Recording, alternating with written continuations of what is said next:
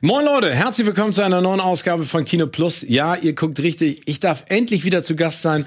Und es gibt natürlich zwei weitere Personen, mit denen ich mich gleich betteln und sehr großartig unterhalten werde über folgende Themen. Wir reden natürlich über das, was wir zuletzt geguckt haben und vor allen Dingen über eine absolute Leinwandlegende, von der wir uns leider verabschieden mussten. Sean Connery, die größten Erfolge, die größten Filme und vor allen Dingen alles über seine Person. Bleibt dran, eine neue Folge Kino Plus. Bis gleich.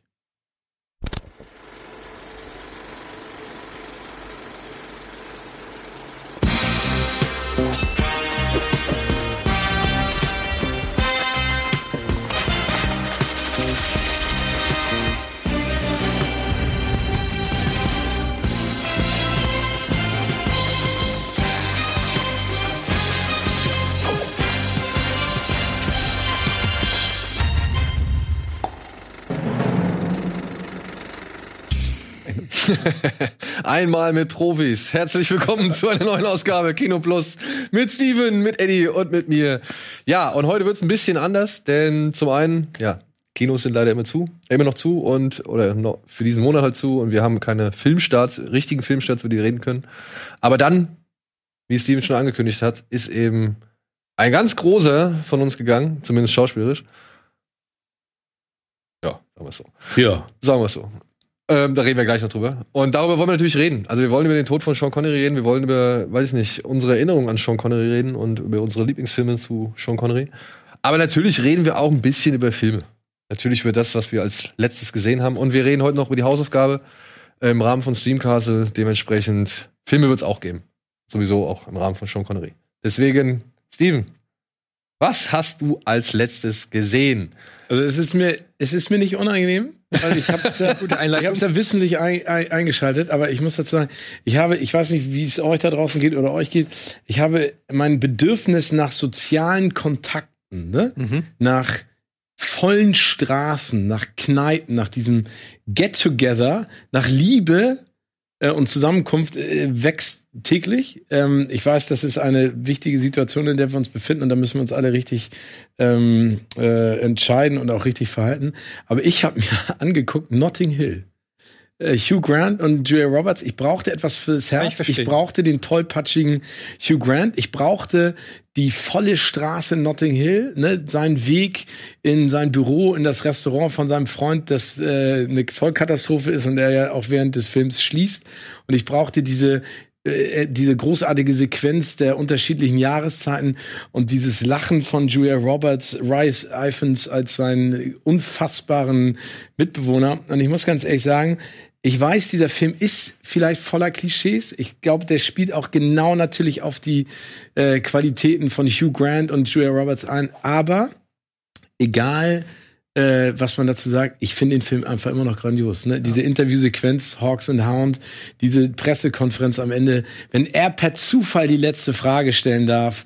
Ähm, und äh, ich mag den Film einfach immer noch gern. Und den habe ich mit Wonne großer Leidenschaft und Liebe geguckt und äh, daran habe ich mich erfreut. Kann ich aber voll mitgehen. Also ich meine, ich bin ja großer äh, Rom-Com-Fan und Notting Hill ist ja ganz oben. Ja. Also es ist echt ein Feel-Good-Film. Ja, der ist kitschig und, und, und klischeehaft und so, aber ich habe den damals im Kino gesehen und ich bin da mit einem Grinsen rausgegangen und habe mich richtig gut gefühlt. Das ist schon. Wie geht der Spruchnummer? Ich bin nur ein Mädchen mit einem orangen I'm just, ja, nee, genau. I'm just a girl.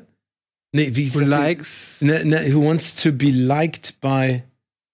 Nee, ach, aber ich weiß genau, wenn, Ja. als ganz am Ende, als sie in seinen Bücherhandlung steht und er den Mut fasst und ihr sagt so, äh, nachdem er da auf dem Filmset war und mitgehört hat, dass sie gesagt hat, ihn wieder so abgekanzelt hat vor dem anderen Schauspieler und er so zum ersten Mal sich durchsetzen will und dann danach im Restaurant sitzt und das seinen Freunden erzählt und sagt so, jetzt war doch die richtige Entscheidung. Und also, ja, ja, wir mochten sie so und so nicht. Die war so und so doof und dann kommt der hier, sein Mitbewohner, der so, oh shit, are you fucking mad?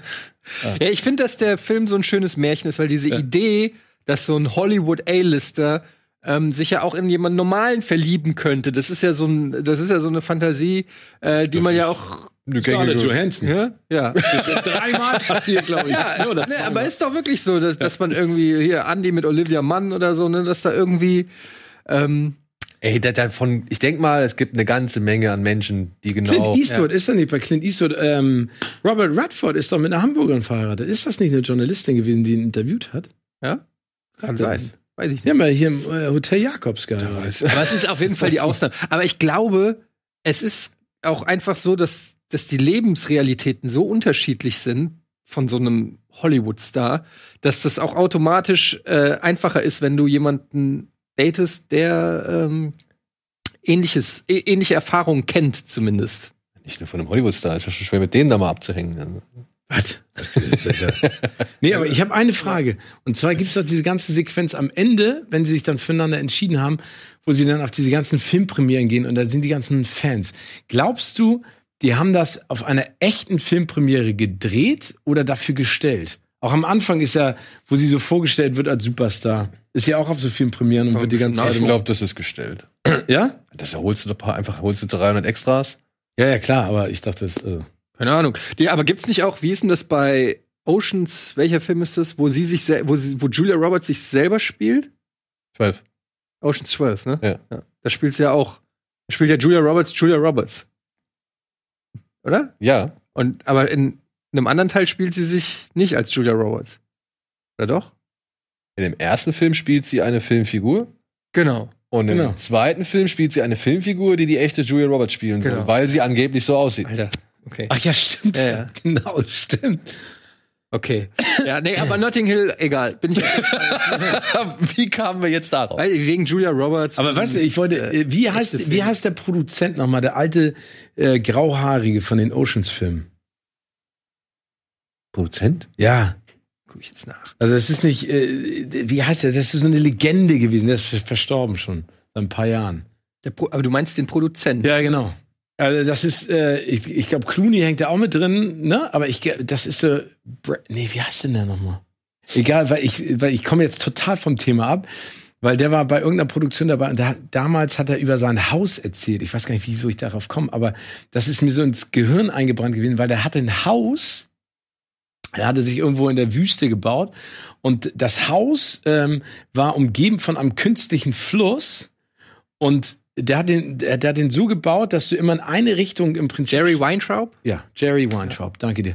Der hat den so gebaut, dass du immer in eine Richtung sozusagen treiben konntest und hat Fernseher mit einer äh, Fernsteuerung so gebaut, dass du die immer so in deine Fahrtrichtung drehen konntest.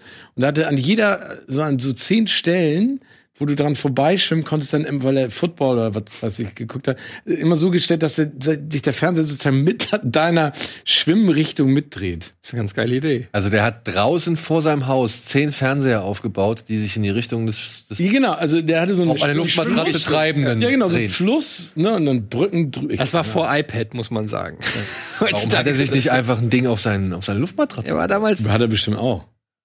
Gab's das noch nicht, so ein kleiner Handfernseher? Aber okay, und Ja. was hat dieser Fluss, sag ich mal, dieser Privatfluss, was hat der jetzt mit Julia Roberts zu tun? Nein, weil wir gerade über Oceans 12 da. wir schweifen ein bisschen ab. Wir schweifen- Daniel. Ja. Gut, wenn das jetzt heute die Folge ist, Wir dann ist, abgeschwifft. Genau, ab dann Swift. erklären wir das denn hiermit als Prinzip dieser heutigen Ausgabe. Ja, das war's? Erzähl dir doch mal was. Ja, ich habe, äh, das habe ich geschafft. Mehr habe ich nicht geschafft. Dann habe ich die US-Wahl natürlich geguckt. Ja. Das ist jetzt momentan das, was mein Abendprogramm äh, bestimmt. Und ich dachte, ehrlich gesagt, Dienstagmorgen ist es zu Ende, aber es würde erst morgen zu Ende sein. Wer macht den ersten Thriller daraus oder den ersten Fernsehfilm? Nee, wer macht, wer macht, wer verfilmt die Verhaftung des Donald T. Punkt? Ja, Michael Bay. Meint ihr, da kommt was? Michael Bay hat ja jetzt erstmal gerade einen Corona-Film gemacht. Film- Ja, der Film- aber richtig gedisst wird, ne? Ja? Ja, also das, was ich. Ich glaube, die Wahlen sind nicht so geiler Nee. Hollywood-Stoff, oder? Ja, für einen George Clooney vielleicht. Was? Zwei Tage lang, Alter? Ich meine, dann, nee. Aber wer Die spielt, Welt wer hält spielt, doch gerade den Atem an. Alter. Ja, aber es will man Das sich im Baron Cohen spielt dann auch, weil er hat sich doch schon mal verkleidet als Donald Trump. Spielt dann Donald Trump. Da wären wir beim Thema. Borat? Hast du Borat gesehen? Nee.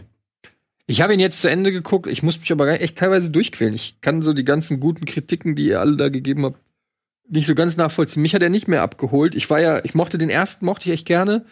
Aber irgendwie ist da der, der Zahn der Zeit mittlerweile an dieser Form von Prank-Humor oder was. Hat mich nicht mehr abgeholt. Ich fand so die Mischung aus fiktiver Story da mit seiner Tochter, die ging mir völlig am Arsch vorbei, weil die ja eh Quatsch war, die Geschichte. Ich war eigentlich nur interessiert an diesen versteckte Kamera-Enthüllungspranks sozusagen. Und die waren mir aber alle irgendwie schon zu gewollt und belanglos irgendwie und ähm, Oh, ich fand den Debütantinnenball.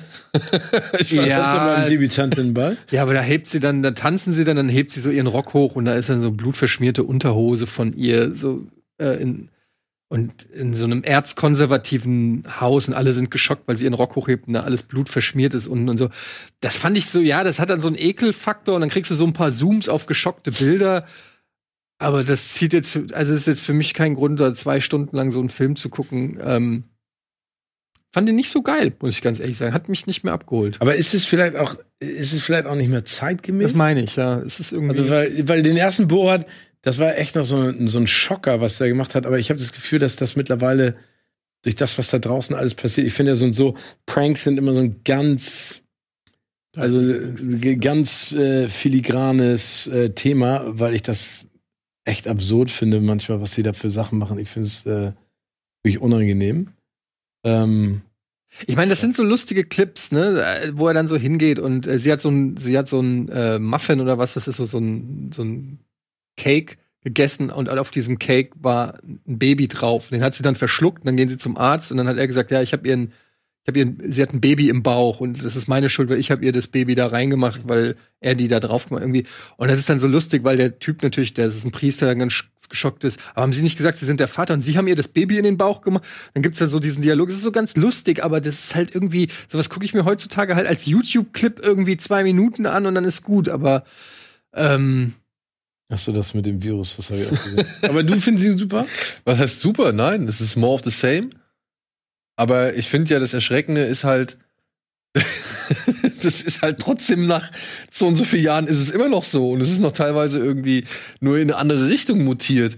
Oder es sind halt so, es hat so Auswüchse angenommen, was, was er vorher entlarvt hat, hat sich jetzt entwickelt und ist halt genauso schlimm wie vorher, aber nimmt halt irgendwie andere Züge an. Und ich fand's halt schon interessant zu sehen, was er dann halt teilweise da aufdeckt. Diesen Debütantenball, da geht's ja nicht darum, dass die da mit blutverschmierter Unterhose vor denen tanzen und die schockiert gucken. Da geht's ja einfach um das Ganze vorher, dass diese ganze privilegierte Scheiße da überhaupt stattfindet, fernab jeder Realität.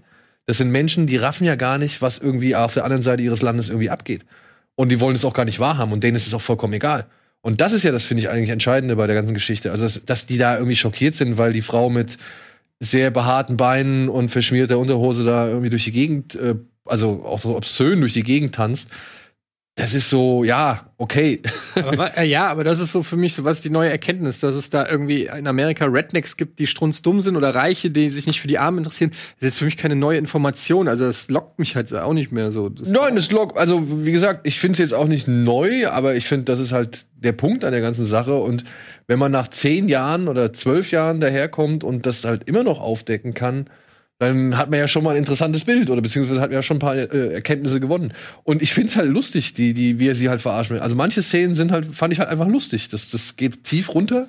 Das ist wirklich. Aber äh, ist es denn sinnvoll, dass er seine Tochter dabei hat? Also hilft das oder ist das eher. Ja, die Tochter ist ja nur, sag ich mal, ein, man muss streng genommen sagen, ein Gimmick, weil die hilft ja für die ganze Giuliani-Nummer.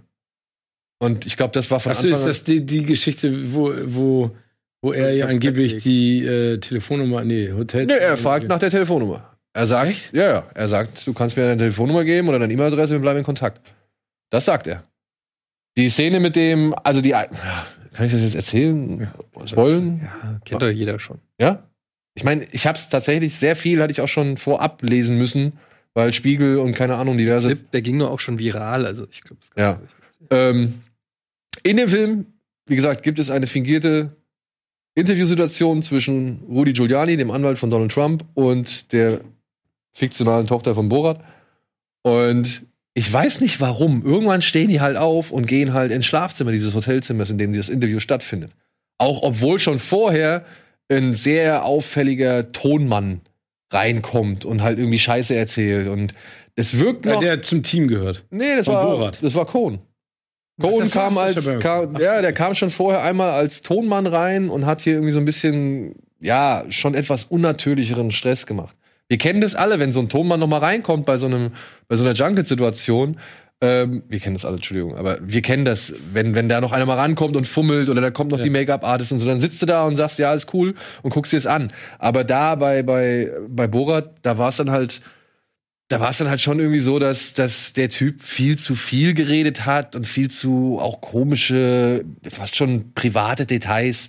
Und dass da ein Giuliani noch nicht schon irgendwie spitz wird irgendwie. Auch komisch zusammengeschnitten. Er ist ja spitz geworden, man spitz hören. Ja, aber trotzdem, also dass er, dass er da nicht ein bisschen mehr aufpasst oder das nicht ein bisschen merkwürdiger findet, so, das war, fand ich schon ein bisschen erstaunlich. Und danach gehen die erst in das Schlafzimmer. Und da passiert diese Szene, wo er sich halt in die Hose fasst. Aber ich sag halt auch, okay, wenn der jetzt halt mit Ja, aber dieser. der wollte sich doch das Mikrofon da irgendwie nee, er wollte sein, sein Hemd wieder oder reinstecken. sein Hemd, ja, was vom Mikrofon da. Also es war nicht so eindeutig klar, dass er da jetzt Sex mit der wollte. So doof ist der ja auch nicht. Nee. Dass der in einem Interviewraum, wo Techniker sind, dann ins Nebenzimmer mit der Minderjährigen geht und da Sex, also ist Und das hörst du oder siehst du das? Film? Das siehst du. versteckter Kamera. Aber jetzt mal so von der Statur dieses Mannes und der Größe gesehen, der sitzt da halt auf diesem weichen Bett. Sie hat ihm das Mikro aus dem, warum auch immer, ja, sie hat ihm das Mikro halt aus dem Hemd gefummelt, das Hemd ist halt raus und er lehnt sich halt zurück und will sich das wieder reinstecken. Und ja, man kann jetzt sagen, okay, der greift schnell in den Schritt und weil er vielleicht irgendwas vorhat, aber ich muss auch sagen, man kann auch sagen, nee, der lehnt sich einfach zurück, weil er halt mit seiner Statur eben nicht anders in der Lage ist, das Hemd wieder in die Hose reinzustecken. So. Und da muss ich sagen, dafür, dass das so viele Medien aufgegriffen haben und dann hochgejazzt haben, war es dann doch ein bisschen wenig. Ja, aber das ist, ich meine, das siehst du doch an den Medien. Ne? Die nehmen ja alles. Das ist wie Armin Laschet im Flugzeug, der ohne Maske angeblich Ja, fliegt, ein ne? Foto und dann. Genau, ein Foto. Du weißt nicht, hat er gerade getrunken, wollte er sich gerade was zu essen? Hat ihn gerade jemand was gefragt? Du hast aus Ich mag, Reflex das ist auch so eine Form von Denunziantentum. Ja, also das finde ich irgendwie, ähm, finde ich auch, wenn du wirklich, wenn du wirklich jemanden, weiß ich nicht, überführst bei, bei was Bösen, dann ist es ja auch was anderes. Aber wenn du das alles so aussehen lässt und dann kommt Borat da reingerannt und sagt, hey, that's my daughter, mittendrin und der rafft gar nicht, hey, was ist los? Und ähm, Auf der anderen Seite muss man aber trotzdem festhalten. Er ist am Anfang schon recht touchy. Ne? Also er geht schon immer hin und keine Ahnung. Und Er ist ein Arsch. pass auf, für, von der Wahrnehmung her habe ich Verständnis dafür, wenn man sagt, ja, der kommt schon so ein bisschen wie Sugar Daddy rüber. So. Und dann sagt er halt wirklich, ey, du kannst mir deine Telefonnummer geben und was weiß ich. Und das sagt er nicht über die, unbedingt, weil die Frau, keine Ahnung, so tolle Fragen gestellt hat, sondern weil die in dem Moment halt auch echt hübsch und attraktiv aussieht. So. Und das kannst du ihm schon vorwerfen. Und ich verstehe auch, wenn Leute das ihm vorwerfen und wenn die daraus, sage ich mal, doch eher, weiß ich nicht, verwerfliches Verhalten ableiten. Die Szene an sich mit der Hand, muss ich sagen, da kann man wirklich vortrefflich Okay, aber, aber das, was du auch gerade gesagt hast, ne, wenn es im Kontext passt, ne, weil das ist ja eine längere Sequenz, also ja nicht nur, er schiebt sich das da rein und du klippst das und sagst dann, er, er hätte ihr da Annäherungsversuch gemacht, sondern wenn es im Kontext dessen, was da passiert ist, und ich kenne den Film ja nicht, er hat sich schon vorher angefasst und danach, also oder berührt oder wie auch immer und danach fragt er nach Telefonnummer und äh, ja, guck dir mal die Szene an. Ich meine, So, guck's dir finde, an, das es ist nicht wirklich, so ich finde es nicht auch nicht so ich sowas eindeutig. habe ich auch erlebt, ne, bei Drehs mit Hollywood-Stars und der Make-up-Frau, wo dann solche Sachen kamen. Was? Mit Hotelzimmernummer und so. Was? Ja, logisch. Aber dass die dann dem Hollywood-Star die Nee, Nummer- umgekehrt. Ja, dass der Hollywood-Star ja, sagt, Genau. gib mir doch mal deine Nummer. Hab ich auch schon mitgekriegt. Dass er die Nummer haben wollte. Ja, oder Ja, ihr- wenn er noch ihr mal gesagt hat, in nachgeschminkt welchem- werden muss? Ja, in welchem Zimmer er ist und äh, welches Hotel. Ja, gut. Gut, das, pass auf, wir gehen jetzt mal kurz in die Werbung, dann kannst du mal einen Namen fallen lassen und dann melden wir uns gleich zurück.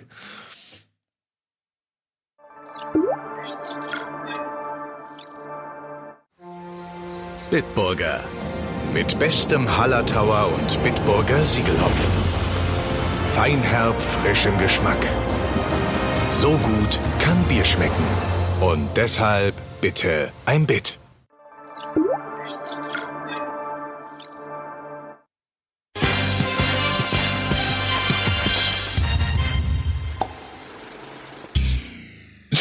Anfang 20. Du. Ja. Oh, schön. Ja. Herzlich willkommen zurück zu Kino Plus mit Steven, Etienne und mir. Und was wir jetzt besprochen haben, werdet ihr nie erfahren und müsst auf ewig damit leben. So, was hast du noch zuletzt gesehen? Ich habe ähm, auch nicht viel gesehen, ähm, nicht so viel geschafft. Ich habe halt ähm, die Hausaufgabe gemacht. Achso, ja, das habe ich auch gemacht. Da bin ich natürlich stolz drauf, dass ich es endlich mal gemacht habe. Und dann noch einen Film geguckt, aber da habe ich jetzt ja erfahren, den besprechen wir jetzt noch gar nicht. Ein nasser Hund. Ja, ich meine, du kannst mal was drüber sagen. Also ich meine, Basiert auch auf, ähm, auf einem Nasser Buch. Ja. ähm, deutscher Film über einen ähm, jüdischen Iran Iraner, Immigrationskind, äh, das in Berlin Wedding groß wird unter äh, lauter. Muslimen Ja. und dort auch in eine Gang eintritt und dann im Laufe dessen ähm, damit konfrontiert ist mit, mit Antisemitismus, sage ich jetzt mal, Okay. innerhalb dieser Gang und dann aber irgendwann sich entscheidet, ähm, sich zu seinem äh, zu seinen jüdischen Wurzeln zu bekennen und was das dann für äh, Auswirkungen auf seine Gang und auf seine Freunde hat und ähm, hat so ein bisschen auch so so leichte ähm, Hass, also Laen äh, Vibes finde ich so typische so Gang, also so ähm, Straßengang, Be Berliner Gang, äh, Slang und ähm, ist echt für, für einen deutschen Film fand ich das schon sehr nah dran so und auch ein mutiges Thema.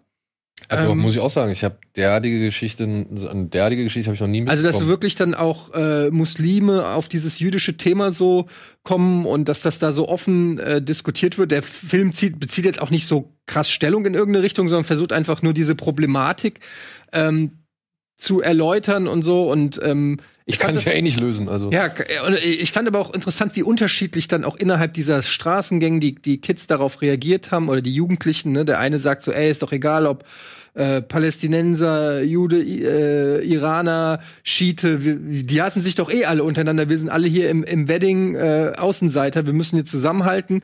Andere sagen, äh, aber nee, er ist Jude, seine Großeltern haben meine Großeltern äh, auf dem Gewissen und ist halt interessant zu sehen, wie so ähm, wie die das auch so ein Stück weit vererben, den Hass von den Generationen über ihn, obwohl sie eigentlich selber gar keine Berührung haben. Also weder ist er wirklich praktizierender Jude oder seine Eltern, also die sagen, sie sind auch komplett ungläubig. Äh, Und sie mögen ihn eigentlich auch alle, aber in dem Moment, wo er sich als Jude zu äh, erkennen gibt, hassen sie ihn und er hat Probleme. Dann schwängert er noch eine Muslimin und Machen wir also ein ja, also es passieren viele Sachen. Okay, aber gut. Aber, Guter Film. Ähm, hätte noch ein bisschen mehr in die Tiefe gehen können. Also da werden viele Sachen so angerissen, die der Film dann in seiner Zeit teilweise nicht so ganz äh, ausgiebig behandelt. Aber ich fand das einen sehr, ähm, sehr äh, spannenden Film. Gut geactet, tolle Basiert auf einer wahren Geschichte. Ja, basiert Ja? auf einer wahren Ja. Geschichte auch. Also der, der junge Mann, der hier, also der hier von Se- Seeheil oder wie er Seehal Ja. heißt er, glaube ich, hier im Film. Ähm, den gab es wirklich, der hat wirklich in Wedding oder so gelebt und in Berlin gelebt und ist dort halt in der Gang oder von der Gruppe von Muslimen halt groß geworden oder aufgewachsen und mit denen herangewachsen und äh, hat dann, ja, so seinen Lebensweg eingeschritten, den er dann eingeschritten hat, eingegangen ist. Der kommt im Dezember, glaube ich, erst. Anfang Dezember soll der ins Kino Kinos. kommen. Ähm, ich hoffe ja. Ich hoffe, er wird nicht nochmal verschoben. Also es wäre schade, weil kann ich auch, fand ich gut. Dafür brauchst du nur ein offenes Kino. Ja. Aber ähm, hier, wir haben doch mal über Les Miserables gesprochen, ne? Über diesen Mhm. französischen Film. Ja, Ich wollte mir den letztens noch mal angucken. Ich find, den gibt's, ich finde nicht. Amazon Netflix Prime. hat ihn nicht. Amazon Prime. Nur Amazon. Nur Amazon. Also ich habe den bei Amazon gesehen, ja. So. Da habe ich, ihn auch- Amazon. Amazon, okay. da habe ich mir in die Liste gepackt. Ja, den kann man übrigens auch so dazu zählen, so vom Ja, ja, der. Von der Power, ne? Weil das hat mich so ganz. Genau. Genau, die Wütenden fand ich auch äh, Ja, kann, fand ich aber noch besser. ein Tick besser, aber den kann man schon in dieselbe Liga jetzt packen. So. Ja, authentische Straßendramen, würde ich jetzt sagen. Ja, nee, das war so das Letzte, was ich gesehen habe. Ansonsten habe ich auch filmtechnisch zurzeit auch nur Wahl die letzten drei Tage. Ich habe so viel jetzt gerade, wir haben mir ganz viele Leute erzählt, Ted Lasso. Ja, sehr Also, gut. Serie. ja. ja. Ja. Die kann ich empfehlen. Okay. Das ist zum Beispiel auch, ähm, weil du Notting Hill gesagt hast, so eine richtig schöne Feel-Good-Serie, Ted Lasso mit, ähm, ah, wie heißt er? Äh, Von Olivia Wilde, Ed der Helms. Mann. Nee. Nee. nicht Ed Helms, ähm, der bei We Are the Millers, äh, Jason Sudeikis. Jason Sudeikis, Ja, genau. Und er spielt. Ja, aber Ed Helms, Jason Sudeikis ist, ja Ist nicht- Ist nicht so weit Ist so, entfernt. ja. Aber er spielt einen amerikanischen Football-Coach, der nach England geht, um einen Premier League Fußballclub zu trainieren, obwohl er keine Ahnung von Fußball hat. Und eigentlich wurde er nur angeheuert von der Managerin des Fußballvereins, damit äh, der Verein irgendwie runtergeht. Also sie will den eigentlich runterwirtschaften. Und er ist aber so ein optimistischer guter Mensch, der kommt rein morgens zu ihr und bringt ihr immer selbstgebackene Törtchen, die sie so mag. Und sie ist so eine richtige, so eine eiskalte Bitch eigentlich und hasst es, dass er jeden Morgen kommt. Und er ist so nett zu allen und hat so einen open-minded und versprüht wirklich gute Laune und mit jedem Spieler und lässt die alle durchgehen. Und so, und das ist wirklich, ähm, also der, das ist eine wirklich viel gut Serie. Geht runter wie Wasser. Da kannst du fünf Folgen hintereinander gucken so und macht dir einfach zaubert dir so ein Sind Lächeln. noch ins nicht pro. Episode so lang, ne? Nee, nee, fünf, also ich glaube eine Folge ist Super. fünf. Nee, aber ich habe davon jetzt ganz viel gehört. kann man echt gut machen. Ähm, genau. Sehr sympathisch. Ich Ist von Bill äh, von von Bill Lawrence, dem Scrubs-Typen auch. Ah, okay. was hast du gesehen? Ich habe noch, ich habe tatsächlich zwei Filme auf Netflix noch geguckt, neben der Hausaufgabe. Den einen Film, glaube ich, den kann man mal mit den Kindern gucken. Okay. Heißt Die bunte Seite des Mondes. Ist ein, ja, Netflix, Sony und auch China Co-Produkt. Denn ich habe Sony auf jeden Fall im Abspann gelesen, mit von Netflix. Und ja, hier geht es um ein junges Mädchen namens Fei Fei, die ähm, ja, verliert zu Beginn des Films ihre Mutter, die stirbt eines natürlichen Todes oder weil sie krank ist. Wieso müssen in Kinderfilmen immer alle am Anfang sterben? Ja, es ist wirklich krass. Aber, da, aber die, die Animation, was ist das? Sony, hast du gesagt? Also ich habe Sony im Abspann auf jeden Fall gesehen. Ähm, da stecken auch noch, wie gesagt, ein paar chinesische Filme mit drin. Der Regisseur hat bei Disney gearbeitet. Ja, also der war ist erfahrener Disney-Macher oder Mitarbeiter. Und die Autorin Audrey Wells heißt die, glaube ich, die hat die Vorlage für geschrieben. Wie gesagt, Fei Fei verliert zu Beginn ihre Mutter und nach ein paar Jahren der Trauer, ja, lernt ihr Vater eine neue Frau kennen. Die hat bereits einen kleinen Sohn und da beginnt jetzt halt so eine neue Familie zusammenzuwachsen. Und das findet Fei Fei aber nicht so wirklich gut, denn sie möchte eigentlich ihre Mutter zurückhaben und deswegen beschließt sie, sich eine Rakete zu bauen, um zum Mond zu fliegen, um dort die Göttin Chang'e zu finden. Denn die, ja, sollte eigentlich glücklich mit ihrem, mit ihrem, ähm, ja, Ehemann irgendwie vereint sein, aber hat leider eine Unsterblichkeitspille zu viel genommen und deswegen ist ihr Mann gestorben und sie ist unsterblich und wurde daraufhin auf den Mond verbannt. ist eine alte chinesische Legende. Und jetzt baut sich dieses Mädchen halt eine Rakete und fliegt zum Mond. Klar. Und findet dort eben Chang'e. Ich hoffe, ich habe es richtig ausgesprochen. Ich weiß nicht genau. Das wird mit Aber Apostroph die sieht total bezaubernd aus, also von der Animation. Und ja, und auf dem Mond muss sie dann halt verschiedene Sachen erledigen. Hochwertig, ne? Ja, es sieht gut aus, es ist bunt. Es ist aber, man muss es dazu sagen, wirklich Hardcore-Musical. ah, okay. Ja, also der, der, ich glaube, es vergehen, ich glaube, es vergehen keine fünf Minuten, bis nicht wieder gesungen wird. Ja, es wäre, es wirklich, wirklich. Du liebst ja Musik. Ja, ich liebe Musik. Boah, das habe ich gehasst bei Evita. Damals hier der Mit dem Madonna? Oh, Alter, das Don't cry. For ist das das? Ja. ja. Und des Mondes. Also das ist aber so erstaunlich es klingt und dafür, dass das Setting, sag ich mal, halt so auch fernab ist oder fernöstlich und dafür, dass es halt eben eine Netflix-Produktion ist, das wirkt so hardcore wie Disney. Ja, also das, das ist, das hat ein Disney-Flair. Du auch würdest mit dem eigentlich Sidekick und so sieht das Genau, aus. ne? es kommen, es kommen eine Menge Sidekicks. Es kommt nachher noch so ein Mondhund vor, der ist super. Hier diese beiden äh, Drachenlöwen Ich oder weiß nicht, was du mit bunt meinst. ja, bunt. Das wird auf jeden Fall richtig bunt. Auch Chang'e, wenn sie sich dann irgendwie vorstellt mit so einer, mit so einer herrlichen K-Pop-Nummer, da ist mein Sohn richtig mitgegangen. Der fand's voll geil. Seitdem hat er dieses Lied im Kopf und singt es den ganzen Tag so. Also, da passiert viel. Ja, es geht eigentlich relativ Runde Seite des Mondes. Runde Seite des Mondes. Und es wird halt sehr viel gesungen und ich muss sagen, dass sehr, dass das viele Gesinge steht der Geschichte ein bisschen im Weg. Ja, also ich finde, es streckt dann doch, wo es nicht irgendwie gestreckt werden müsste. Aber scheinbar dann doch mit sehr eingängigen Songs. Und der läuft jetzt auch schon so oft. Der, den gibt's jetzt schon auf Netflix, ja. Und ist nicht zu lang, ist nicht zu kurz. Wie gesagt, hat eine schöne Botschaft auch noch am Ende. Ich muss sagen, da war eine sehr rührende Stelle. Und mein Sohn, der hat's, der hat's voll abgekauft. Der war wirklich richtig drin. Aber hier, der, der, der, von der Animation sieht so aus wie dieser, dieser Yeti-Film, der Kinderfilm. Äh, ähm, Littlefoot. Nee, äh, äh, nicht, nicht. Ja, ja. Nee, nee, nee, nee, nee, wo, wo sie den entdeckt, der, der, der, der Yeti, der zaubern kann. Ach so, ähm, ja, du, welchen ich meine? Wo Ich weiß, den er oben auf dem Dachboden entdeckt. genau, der die Natur beeinflussen Genau, kann. der die Natur beeinflussen kann und bringt sie zurück äh, zu Mount Everest. Jetzt, der eine heißt Smallfoot, das Genau. ist der eine Yeti-Film, und Ge- der andere, wie heißt der denn? Den habe ich auch gesehen. Verdammt. Ja, aber Smallfoot ist ja äh, dieses Volk der Genau, das Volk ne? der Genau. Yetis. Den habe ich gesehen. Smallfoot habe ich gesehen. Wie heißt denn der? Der andere, wie hieß der andere? Everest oder irgendwie sowas? Everest. Everest. heißt der. Ja. Danke dir. Ja, der war auch den, schön. Ja, aber der von der Animation her. Ja, genau, kann so, so in passt, die Richtung. Ne? Hält da ruhig, also hält da wirklich problemlos mit. Ja. Und wie gesagt, ey, Ein Sidekicks. Yeti will hoch hinaus. Ja. Sidekicks, Musik, bunte Farben. Aber ich fand, ich fand das Kaninchen. Oder? das Kaninchen Bunny, äh, Bungee, Bungee heißt es, glaube ich. Äh, ich das hat später noch ein, zwei gute Einsätze. Ah, cool. Aber ich fand es so geil im Raumanzug mit dem Ding. Taugt der, taugt der was, dieser Everest? Ja, ja, kann man machen. Ist ein, ist ein schöner Film. Finde ich auch.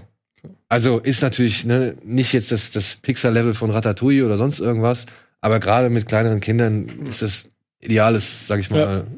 Futter. So, und dann habe ich noch einen Film gesehen auf Netflix, den kann ich euch ins Herz legen. Oh. Aber ich weiß, du bist nicht so der Horrorfan und ich weiß, du hast Ansprüche ans Horrorgenre. Aber His Ich House. habe gar keine. Dann bin ich doch vielleicht. die Ah, von dem habe ich schon gehört. Welcher? His House. Ist auch mit so zwei Flüchtlingen. Genau, und das ist der Hauptdarsteller aus, also der Soap Dirisu aus Gangs of London. Der spielt da einen von zwei Flüchtlingen, die Okay. jetzt nach London gekommen sind. Sie haben ihre, auf dem Weg, das erfährt man schon, haben sie ihre Tochter verloren. Und sie werden jetzt aus dem, sag ich mal, Asylantenheim, aus dem Asylheim oder auf der Auffangstation werden sie entlassen und kommen halt in ein wirklich schäbiges Haus unter. Also man gewährt ihnen ein richtig schäbiges Den Haus. hast du als James Bond vorgeschlagen. Genau, den habe ich als James Bond vorgeschlagen. Wen? Den Soap Dirisu. Ah. Ich hätte, oder der hätte halt auch, der sieht jetzt halt hier echt deutlich anders aus als in Dings, als in äh, Gangs of London. Und den hätte ich zum Beispiel auch in Tenet gut gesehen. Mhm. Ja. Ey, soll ich euch mal eine geile Geschichte erzählen? Äh, weil ich gerade einen Podcast aufgenommen habe mit Coach Izume, ne? Mhm. Coach Izume hat JD Washington vor 15 Jahren trainiert. Der hat in Hamburg Football gespielt. Der Sohn von Denzel Washington Ja. hat in Hamburg Football gespielt. Ja. Krass.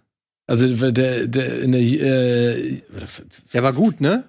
ja, also also äh, Coach meinte, der war gut, aber der war halt nicht so gut, um in der NFL zu spielen. Aber ich meine, ne, dann haben die da auch zwischenzeitlich drüber geschnackt, wie das wohl so ist, äh, so einen berühmten Vater zu haben. Da hatte hat, meinte er, meinte Patrick auch nur so, ja, gab es schon ein paar Geschichten, hat er aber nicht erzählt, logischerweise. Aber er fand es halt total spannend, dass er den trainiert hat. Ne? Dann ist er ja zu Ballers gekommen, dann Black Clansman. Ich meine, Tenne, der ist jetzt ein Superstar. Ja. Gut. Okay, und was passiert denn? Also und die ziehen Haus halt in dieses Haus und wir müssen aber feststellen, das Haus ist zum einen echt rott. Wer ist das denn nochmal? Äh, ähm, Tennant heißt er, glaube ich. David Tennant. David Tennant, genau. Ja. Dr. Who. Ähm, Ja, genau. Und das Haus ist halt zum einen, es ist rott wie die Hölle. Und aber trotzdem, darüber hinaus müssen sie feststellen, irgendwas, ja, ist da wohl in den Wänden. Und ja, was dann passiert, ist doch ein bisschen anders als der Standard-Gruselfilm. Denn dieser Film, der macht irgendwann eine Sache, die finde ich meiner Ansicht nach wird nicht allzu oft in Horrorfilmen gemacht, gerade derartigen Spukhaus-Horrorfilmen oder von mir aus auch Sozial-Horrordramen. Ähm, der macht irgendwann klar, dass da keine Gefahr für Leib und Seele besteht, sondern dass das Grauen permanent sein wird. Also dass du halt ter terrorisiert wirst vom Grauen. Ja, also dass du halt keine Ruhe finden wirst. Und das finde ich ist so etwas, was viele Grusel- und Horrorfilme nicht unbedingt immer klar machen, sondern da wird dann immer noch irgendwie so damit gespielt, dass das Gefahr für Leib und Seele ist. Deswegen ist dann ja auch, sage ich mal, das Mitgefühl des Zuschauers insofern stark oder man, man ist bereit, sich da stärker zu involvieren. Hier ist es nicht so. Hier wird klar gemacht, okay, dich erwartet Grauen und das Grauen würde ich erstmal nicht loslassen. Und das Grauen, muss man auch sagen, ist wirklich gut in Szene Ja? gesetzt. Ja, da sind ein paar echt schöne. Also es sind Jumpscares drin, auch, will ich gar nicht abstreiten, die zum einen musikalisch unterstützt werden, aber es sind auch Jumpscares drin, die halt aus der natürlichen Situation heraus entstehen, also wo halt nichts passiert. Und es gibt tatsächlich eine schöne Variation, wir haben es jetzt schon in ein paar Filmen gesehen, den Lights Out Gag, ne? Hm. Ja, das halt, du machst das Licht aus und plötzlich steht da irgendjemand. Damit macht der Regisseur hier einen interessanten Kniff. Das fand ich cool, weil ich gedacht habe, ach nee, jetzt nicht schon wieder. Und dann kommt aber plötzlich. Ja, jetzt nicht. Ja, auf jeden Du hast Fall. ihn gesehen? Nee, noch nicht. Also- Ich will den aber noch gucken. Und Aber er, du sagst, für jemanden, der keine Horrorfilme guckt, ist das. naja, er bearbeitet dann halt tatsächlich auch eher das Flüchtlingsdrama mit den Mitteln des Genrefilms. Das ist das, was mich so ein bisschen abgeschreckt hat, dass mir das zu viele Themen, so Flüchtlingsdrama und dann Horrorfilm und Übernatürliches. Ich habe hab so ein bisschen Angst, dass das mir im Gesamtpaket ein bisschen. aber dafür ist ja auch nicht so lang. Also man muss irgendwie da immer ein bisschen also auch mit einberechnen. Bei Netflix sind die Abspänne mittlerweile echt ultra lang. Ich weiß nicht warum. Auch bei dem, bei dem ähm, bunte Seite des Mondes. Da steht dann dann, was weiß ich nicht, 100 Minuten. Aber du Ne, kannst davon ausgehen, dass die, der Abspann mindestens mal Bei 10 ist. Ne? Animationsfilmen generell wegen Ja. Und auch hier, also wirklich, der ist knackig. Der ist nicht irgendwie, der zieht sich jetzt nicht zu lang und du hast halt später auch geile Bilder. Also, was der Regisseur für, für Übergänge schafft, Regisseur oder Regisseurin, ich weiß es nicht genau, aber was der für Übergänge schafft, aus einer normalen Situation raus, plötzlich in so ein Albtra albtraumartiges Szenario, muss ich sagen, sah gut aus, ist gut gespielt und verarbeitet das Thema interessant. Ist jetzt schon der zweite Film, den ich auf Netflix in der Richtung gesehen habe. Cool. At Atlantics zum Beispiel. Ist Wie? auch Atlantics heißt der. Da geht es auch um, ähm, um ja, so ein afrikanisches Küstenstädtchen, glaube ich, wo plötzlich Geister umgehen. Hm. Und der verarbeitet auch das, das Flüchtlingsthema damit und fand ich auch gut, hat mir auch gefallen. Der ist ein bisschen anspruchsvoller. Das Haus geht ein bisschen mehr auf Horror und hat auch einfach die besseren Horrorbilder dafür. Ja, aber Wahnsinn, was für ein Output die haben, ne? Ja, aber auch viel mittelmäßiger. Also viel haben, so. haben wir ja drüber gesprochen, da ist auch viel Quatsch. Ja, also His House, ne, ist jetzt auch kein Meisterwerk. Will ich gar nicht irgendwie behaupten. ja aber, es ist schön, wenn man da was Es findet. ist nur eine nette kleine Überraschung gewesen. Ja. ja. Nette kleine Überraschung, gutes Stichwort für unsere Rubrik Streamcastle, denn das behaupte ich nach wie vor von Pete's Dragon.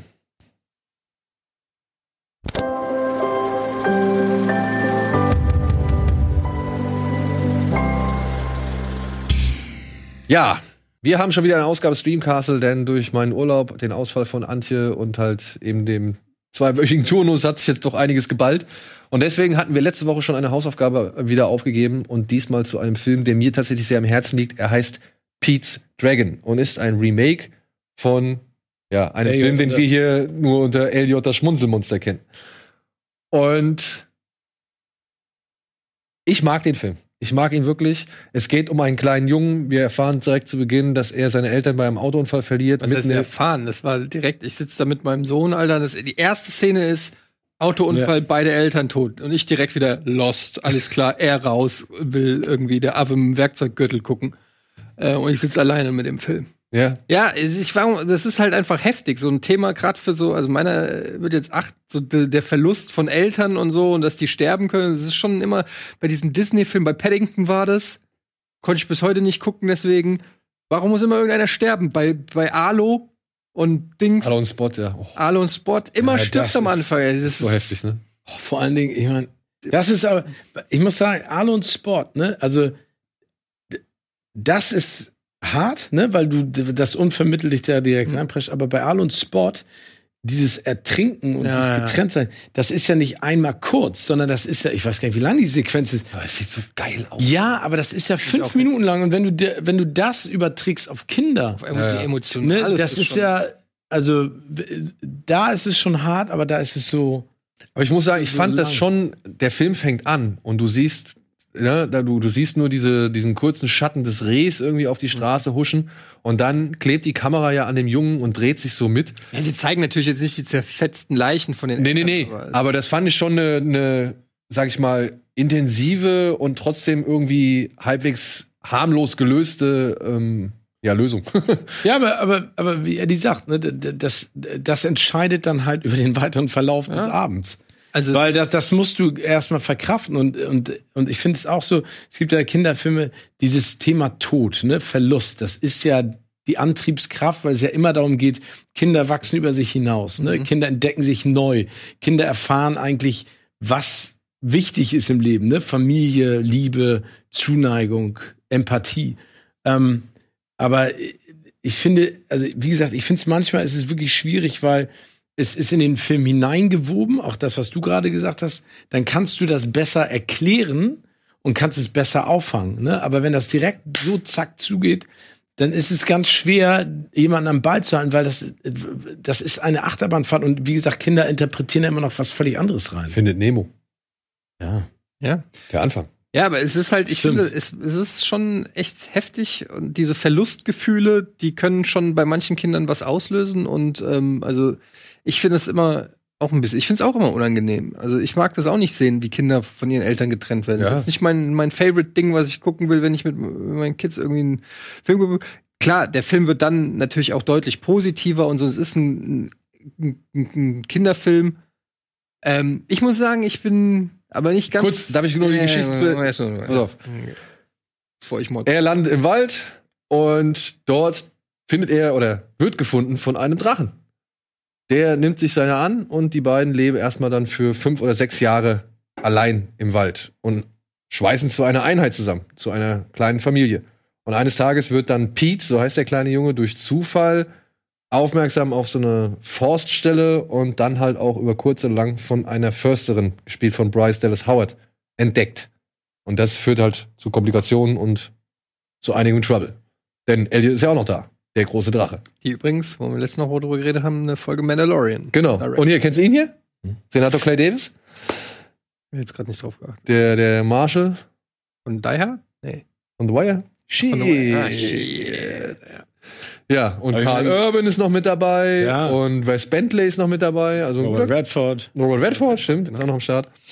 Aber ich finde, ich finde es so spannend, weil äh, wir haben ja letzte Woche kurz darüber gesprochen, dass das die Hausaufgabe wird, weil ähm, also AJ, das Schmunzelmonster, ne, das ist ein, ein Meilenstein in meiner Kindheit als Film gewesen, ne, weil diese Kombination aus Animation, ne, dann gibt's noch die die tollkühne Hexe in ihrem fliegenden Bett. genau, in dem fliegenden- Fußballspiel. dem Fußballspiel. Aber das, ich weiß noch, dass das war ein, ein Film. Ich kann mich genau noch daran erinnern, dass meine Brüder und ich den gesehen haben an einem Sonntag nach einem langen Spaziergang mit unseren Eltern. Und das war so, keine Ahnung, das, ich verbinde das mit Herbst. Aber so, so ein Herbst, den wir jetzt gerade haben, ne? also so, so kalt und Sonne draußen. Und ich Film, der einen wärmt.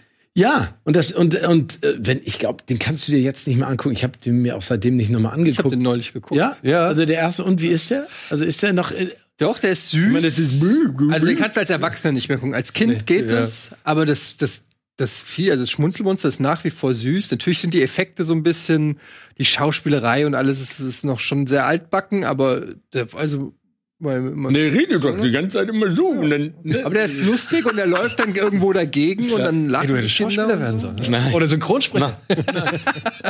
Also ich finde, der für Kinder kann der durchaus noch funktionieren, wenn die noch nicht durch Genau, aber ich finde, das ist sozusagen, also ich finde, der hat es geschafft, das zu übersetzen, was ich damals hatte.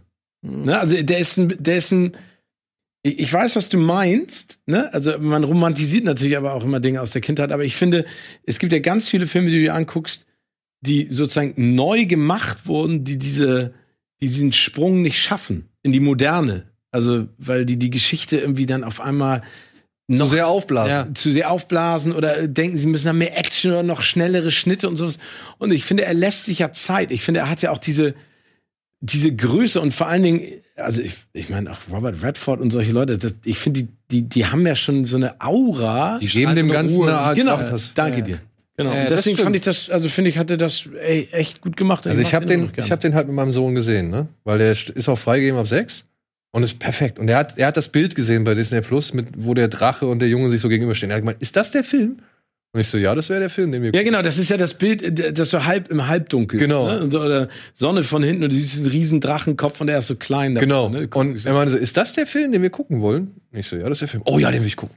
Ja, und dann kommt die Szene, ja, auch so. Sind die jetzt tot? Ich so, ja, die sind jetzt tot. So. Und er so, ach du je. Und dann kam aber schon dann auch kurz danach direkt Elliot, ne? Und Ja, also was dann war schon wieder Ich sag mal, also was mich an dem Film, das ist schwer. Man, ich, man muss ihn eigentlich aus zwei Winkeln gucken. Als Erwachsener und als Kind, das ist glaube ich auch komplett unterschiedlich. Ja. Weil als Kind kann der einen schon toll mitnehmen und faszinieren. Als Erwachsener habe ich das Gefühl, dass ich diesen diesen Plot natürlich schon 10.000 Mal gesehen habe und auch schon besser. Ne? Ob das jetzt E- ein E.T. zum Beispiel ist, was so einen ganz ähnlichen ähm, Erzählstrang hat, wo zwei sich anfreunden und die bösen Erwachsenen wollen den irgendwie. Also das ist so ein ganz alter Trope irgendwie. Ich fand zum einen, muss ich sagen, ich fand die CGI-Effekte ziemlich schlecht. Der Drache sieht wirklich super computermäßig aus. Ich finde, das so, ist okay. irgendwie, das ist ja aus Erwachsenensicht drauf gesprochen. Und ähm, irgendwie habe hab ich nicht so richtig connected, weder mit dem Jungen noch mit dem Drachen. Das hat, die haben irgendwie haben die mich nicht abgeholt. Äh, ich fand auch zum Beispiel, das, was du gesagt hast, ähm, dass die fünf Jahre oder sechs Jahre im Wald gelebt hat. Das wird ja einfach nur, da steht ja einfach nur six years later.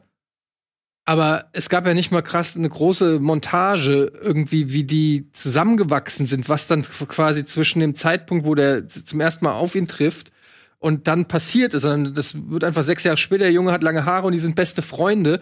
Da hätte ich mir noch ein bisschen mehr gewünscht, ähm, wie die zusammenfinden. Aber ist das im Original auch so? Ein bisschen mehr, finde ich. Ja, da geht er in die Höhle, da ist dann der in der Höhle, dann schläft er da erstmal bei dem. Ich fand das irgendwie. Aber also, das, also, ich finde, aber ich finde, das muss, also ich war, ich, aber ich, ich, ich glaube nicht, dass es dem Film gut getan hätte, eine, eine solche Sequenz zu schaffen. Weil ich finde, ich finde gerade gut, dass sie nicht jetzt sich Mühe gegeben haben, erst aufeinandertreffen, er lernt fliegen, sie essen zusammen, er kuschelt sich in der Höhle, sondern ich finde, es war eigentlich gar nicht so schlecht. Eine dramatische Sequenz, über die man, finde ich, immer noch streiten kann, ob das si- sinnvoll ist, das am An Anfang zu haben. Aber dann der Sprung im Prinzip zu einer Situation, in der du sagst, okay, ich meine, er hat halt einen Drachen als Freund in einem Wald in Amerika heute. Ne? Also, Äh, es geht nicht darum, dass das nicht realistisch Nein, ist. Ne? es nein, geht nur, genau, dass ich mehr die Verbindung. Okay. Ich finde, am Ende war das so. Am Ende, als er dann mit den ähm, mit den Red, ne, nicht mit den Rednecks, mit den, die Rednecks jagen ihn mit den mit den äh, mit der mit seiner Zweitfamilie sozusagen und Robert Redford an den Wald geht und den Drachen zeigt. So da hatte ich dann zum ersten Mal, das ist aber dann echt, da ist schon eine Stunde oder fast anderthalb im Film rum, da hatte ich zum ersten Mal das Gefühl, okay, jetzt äh, irgendwie hier ist mal Emotion und so. Davor war das alles so, ähm, äh, also hat der Film mich emotional echt ziemlich, ziemlich kalt gelassen, muss ich sagen. Okay.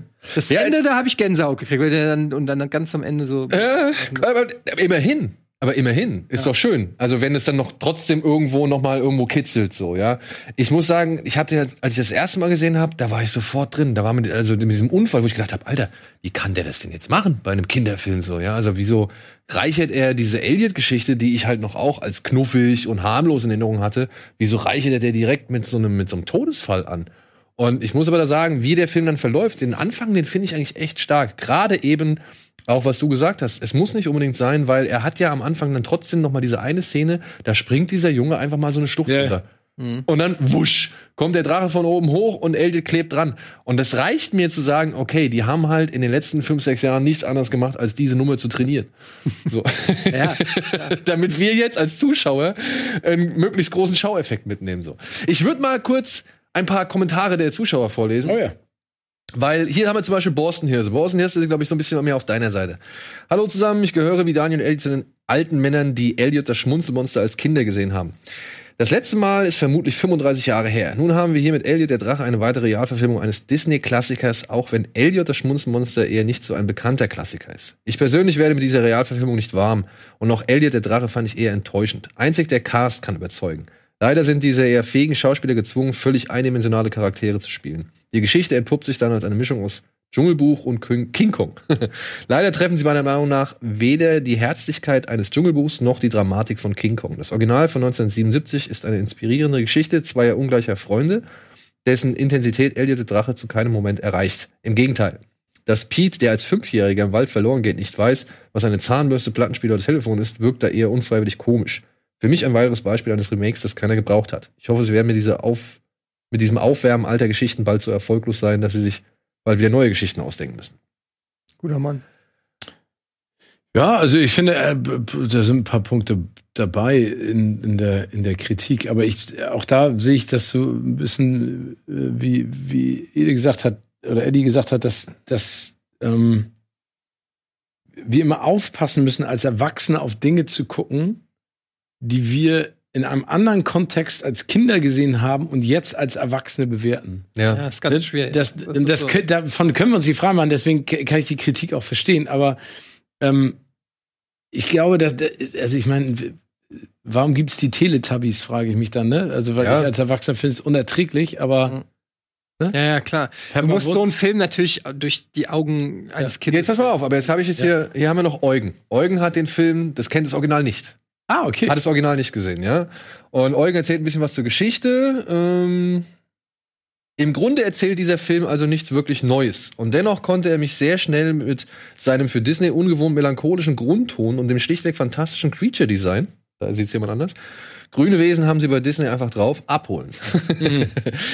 Dennoch musste ich gerade in der ersten Hälfte feststellen, dass mich die Inszenierung nicht durchgehend am Ball hielt und ich mich mit Gedanken erwischte, ob man wirklich nach sechs Jahren im Wald bereits vergessen hat, wie man ein Sandwich isst. Und auch beinhaltete der Soundtrack für meinen Geschmack ein paar zärtliche Songs zu viel. Am Ende siegten aber doch die sympathischen Darsteller und einfach die für Kinder wundervolle Botschaft, dass egal wohin dieser Junge ging, immer dort jemand war, der bereit war, sich um ihn zu kümmern und ihm ein Gefühl der Geborgenheit zu geben, egal ob Mensch oder Monster. Klingt kitschig? Ist es auch, aber völlig schmerzbefreit, wie ich finde. Und dort, wo der Soundtrack mich genervt hat, konnte vor allem am Ende der Score noch mal so richtig aufdrehen und die Tränen echt hartnäckig provozieren. Sieben von zehn hat er gegeben. Ja. Also mit der Überschrift, was für ein knuffiger Film. Ja, aber ich meine, darum geht's ja. Ne? Also es geht ja darum, dass man solche Filme anguckt und unterschiedliche Meinungen zulässt. Und ich finde es ja so und so immer bewundernswert bei, bei den Zuschauerinnen und Zuschauern, wie konstruktiv das Ja, immer ist. total. Also es ist immer eine wirklich konstruktiv, super geil nachzuvollziehende Kritik und das finde ich schön. Ne, das, das, das, macht Spaß. Das ist auch das Schöne. Filme sind ja auch was Persönliches. Und Ja, genau. ich finde das immer schön zu hören, wenn einer auch das persönlich erklären kann, warum Genau. er was mag oder was er nicht mag. Ja. aber das ist ja heutzutage leider nicht Keine Selbstverständlichkeit. Selbstverständlich. ne? Also deswegen echt vielen Dank. Ich finde es super. Ich höre dem ge- total gerne zu, weil dann entdecke ich nämlich auch manchmal so falsche Gehirnwindung bei mir. Ne? Und dann So, ja, da hat er einen Punkt. Genau, genau. Und dann hinterfrage ich das wieder. Ja. Also ich kann nur sagen, ich habe den mit meinem Sohn geguckt. Ich muss sagen, er ist ein bisschen lang im Mittelteil oder da passiert ein bisschen zu wenig Elliot-Action oder, oder da fehlt irgendwie ein bisschen einfach dann die Beziehung zwischen Junge und Drache. Denn man versucht natürlich dann hier Elliot dann in seine neue Familie mit zu integrieren und das nimmt auch seine Zeit, aber ich finde, da, das, das hält sich ein bisschen auf. Also Ja. da verliert der Film an Fluss und gewinnt erst dann, wenn Elliot tatsächlich gefangen wird und, äh, sag ich mal, diese große Verfolgungsjagd dann nochmal ansteht. Und auch da muss ich aber sagen, im Vergleich jetzt mal zu einem Aladdin oder zu einem König der Löwen oder zu einem Dumbo. Ich weiß nicht, ob ihr jetzt alle Remakes gesehen habt oder auch, oder auch gehen wir noch einen Schritt zurück. Alice im Wunderland von Tim Burton. So, da fand ich's bei Elliot der Drache oder beziehungsweise Pete's Dragon, wie er im Original heißt, da fand ich's einfach irgendwie auffallend angenehm reduziert. Hm. Das war nicht so völlig over the top Action und völlig wir spielen jetzt noch mal die Technik richtig aus. Also die haben sich wenn dann nur so technische Spielereien eigentlich erlaubt, wenn er halt auf dem Ding geflogen ist. Hm. Aber jetzt so gerade beim beim Ende an der Action Szene oder so, das fand ich halt angenehm reduziert. Im Vergleich, wenn ich jetzt mal andere dieser Real Remakes da Hm. zum Vergleich ziehe. Ja. Und hier ganz zum Schluss noch mal was ganz kurzes von Schladdi. Schladdi. Schladdi. Schladdi war wirklich begeistert. Er meint, er hat ganz kurz geschrieben, was ein überraschender Anfang. Tolle Atmosphäre, super süße Elliot, sehr cooler Junge und realistische Mhm. Darstellung, emotionale Berührung, sehr schönes Ende, beste Szene, Anfang. Hm. Aber er gibt viereinhalb von fünf. Cool. Damit aber- sagen wir vielen Dank und vielleicht ist der eine Wie oder bist du andere. eigentlich auf den gekommen als Hausaufgabe? Er jetzt Weil ich habe ich hab gesehen, er ist da. Es ist ja ein Disney-Film, ist ja ein Disney-Remake. Ich habe gesehen, er ist da, er ist vorhanden und den kennen kaum Leute. Also ich, ich finde halt, der ist so, der ist so, der geht halt immer unter, neben halt natürlich so Filmen wie König der Löwen Ja. oder Aladdin oder Schön und das Biest. Da hat so ein Elliot der Drache halt nicht wirklich viel zu melden. Wie jetzt auch Boston Hirse ja geschrieben hat, ist es eher kein großer Klassiker so. Und ich meine, letztes Zitat noch, mein Sohn am Ende, nachdem der Film fertig war, er meinte, können wir vorspulen, weil er weiß, hier und da kommt nach dem Abspann, kommt schon mal noch mal was. Und dann spulen wir vor und dann kommt am Ende ein, ein, ein Vorschaubild oder ein Bild zu Elliot, das Schmunzelmonster. So von wegen hier, wenn Ihnen der gefallen hat, dann würde Ihnen vielleicht der auch noch gefallen. Und dann guckt man so und so und sagt, ist das der, ist das der alte Film? Ja, und ich so, ja, das ist der alte Film. Sah der so aus? Ja, und dann sagt er, nee, da mag ich den neuen lieber. Dann mag ich den neuen nicht mehr. Den neuen lieber. Ah, Okay. Da sieht der neue besser aus, meint er. Ja, das. Das ist halt so das Ding. Wir sind, das war damals für uns der Shit. Wir kannten nichts anderes. Ja, du musst umgekehrt gucken. Ja. Erst den alten, dann den neuen. Hätte ich vielleicht machen sollen. Ja. Hätte ich vielleicht machen sollen. So, wir gehen kurz in die Werbung und melden uns ja danach zurück mit einem Abgesang und einem Loblied und schöne Erinnerungen an Sean Connery.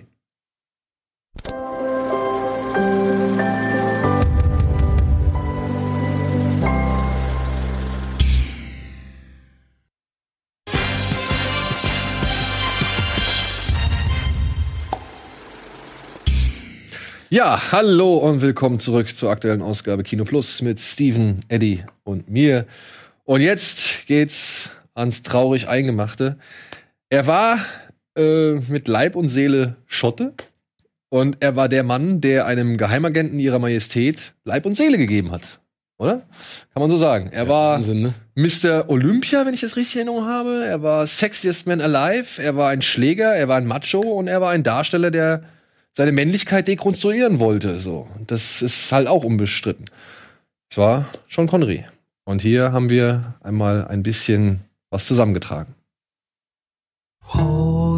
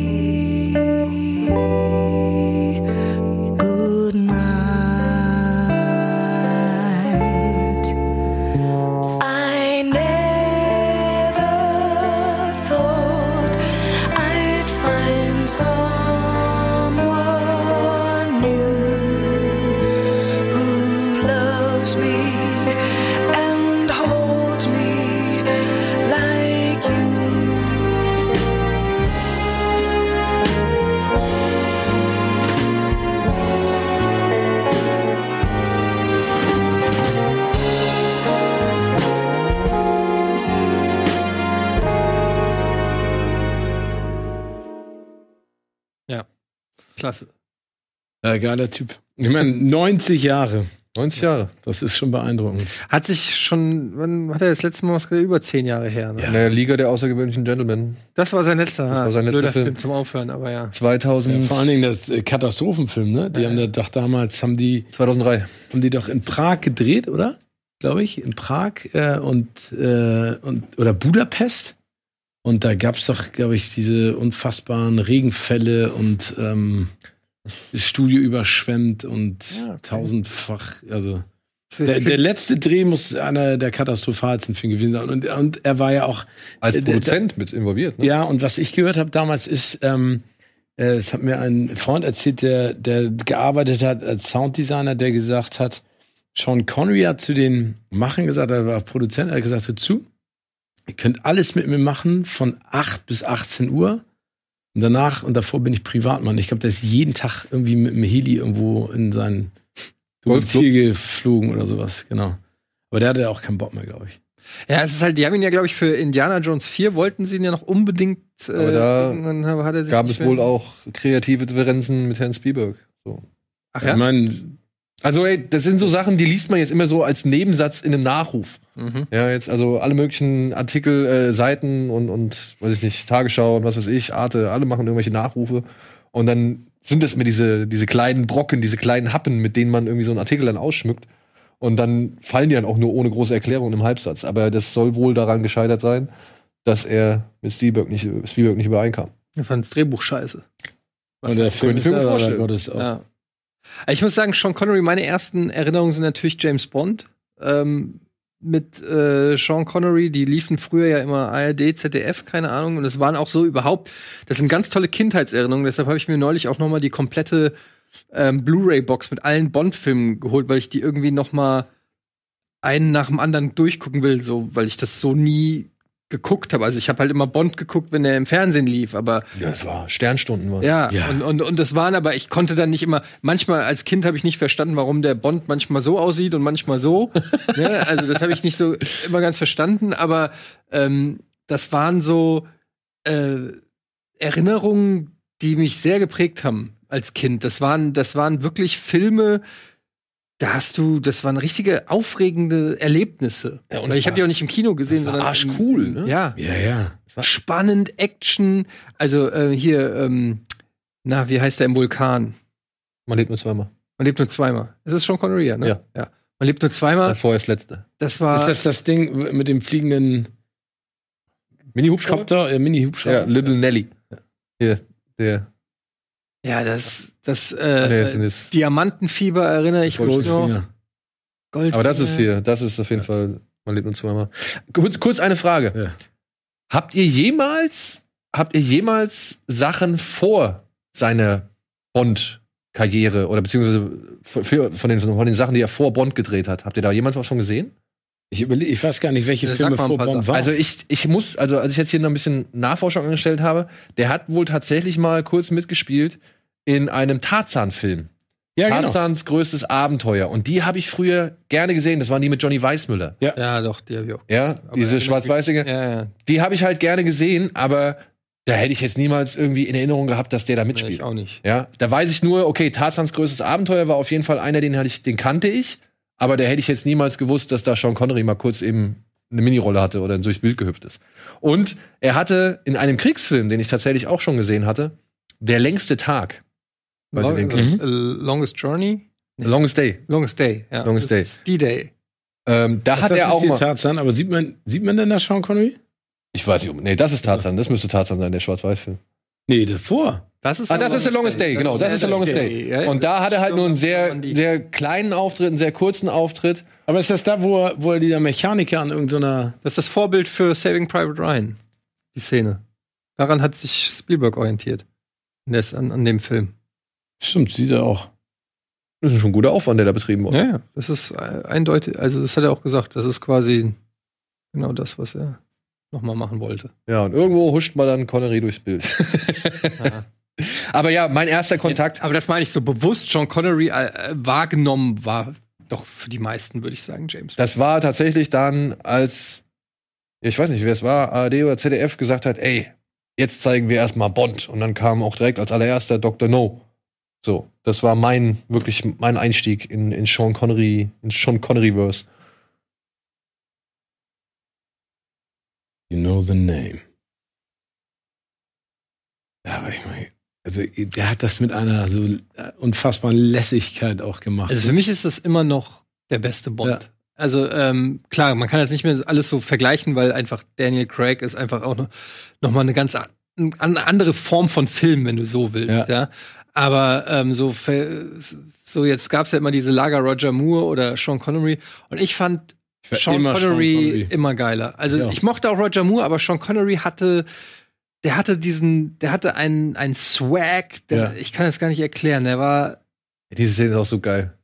er war immer souverän. In jeder Szene war er so souverän irgendwie. Man hat sich immer sicher gefühlt mit ihm. Ja, Smith Wesson. You got your six. ist so gut. Ja, vor allem, ja, dieses, dieses Selbstbewusstsein, dieses Ja. unerschütterliche Selbstbewusstsein gepaart mit seinem Grinsen, wo du ja einfach auch nicht kannst. Ne? Wenn der dich so angrinst und wei du weißt du, okay, der weiß jetzt mehr als ich, der kann jetzt mehr als ich. Und ich ja, werde du dem hast auch nichts ihm beides tun. abgenommen, ne? Ja, du hast ihm Du beides. hast ihn den, den Gentleman abgenommen, du hast ihn den Action-Typen abgenommen, du hast ihn Lover. den, den Lover, den, den Joker, also ja, guck dir das mal an, das ist sensationell. Also- und dann aber trotzdem das Gegenteil von dem, was sich ja Ian Fleming als James Bond vorgestellt hat. Inwiefern? Naja, James Bond sollte eigentlich mehr der Roger Moore sein. Mhm. Ja, der britische Gentleman. Und das war Sean Connery ja nicht.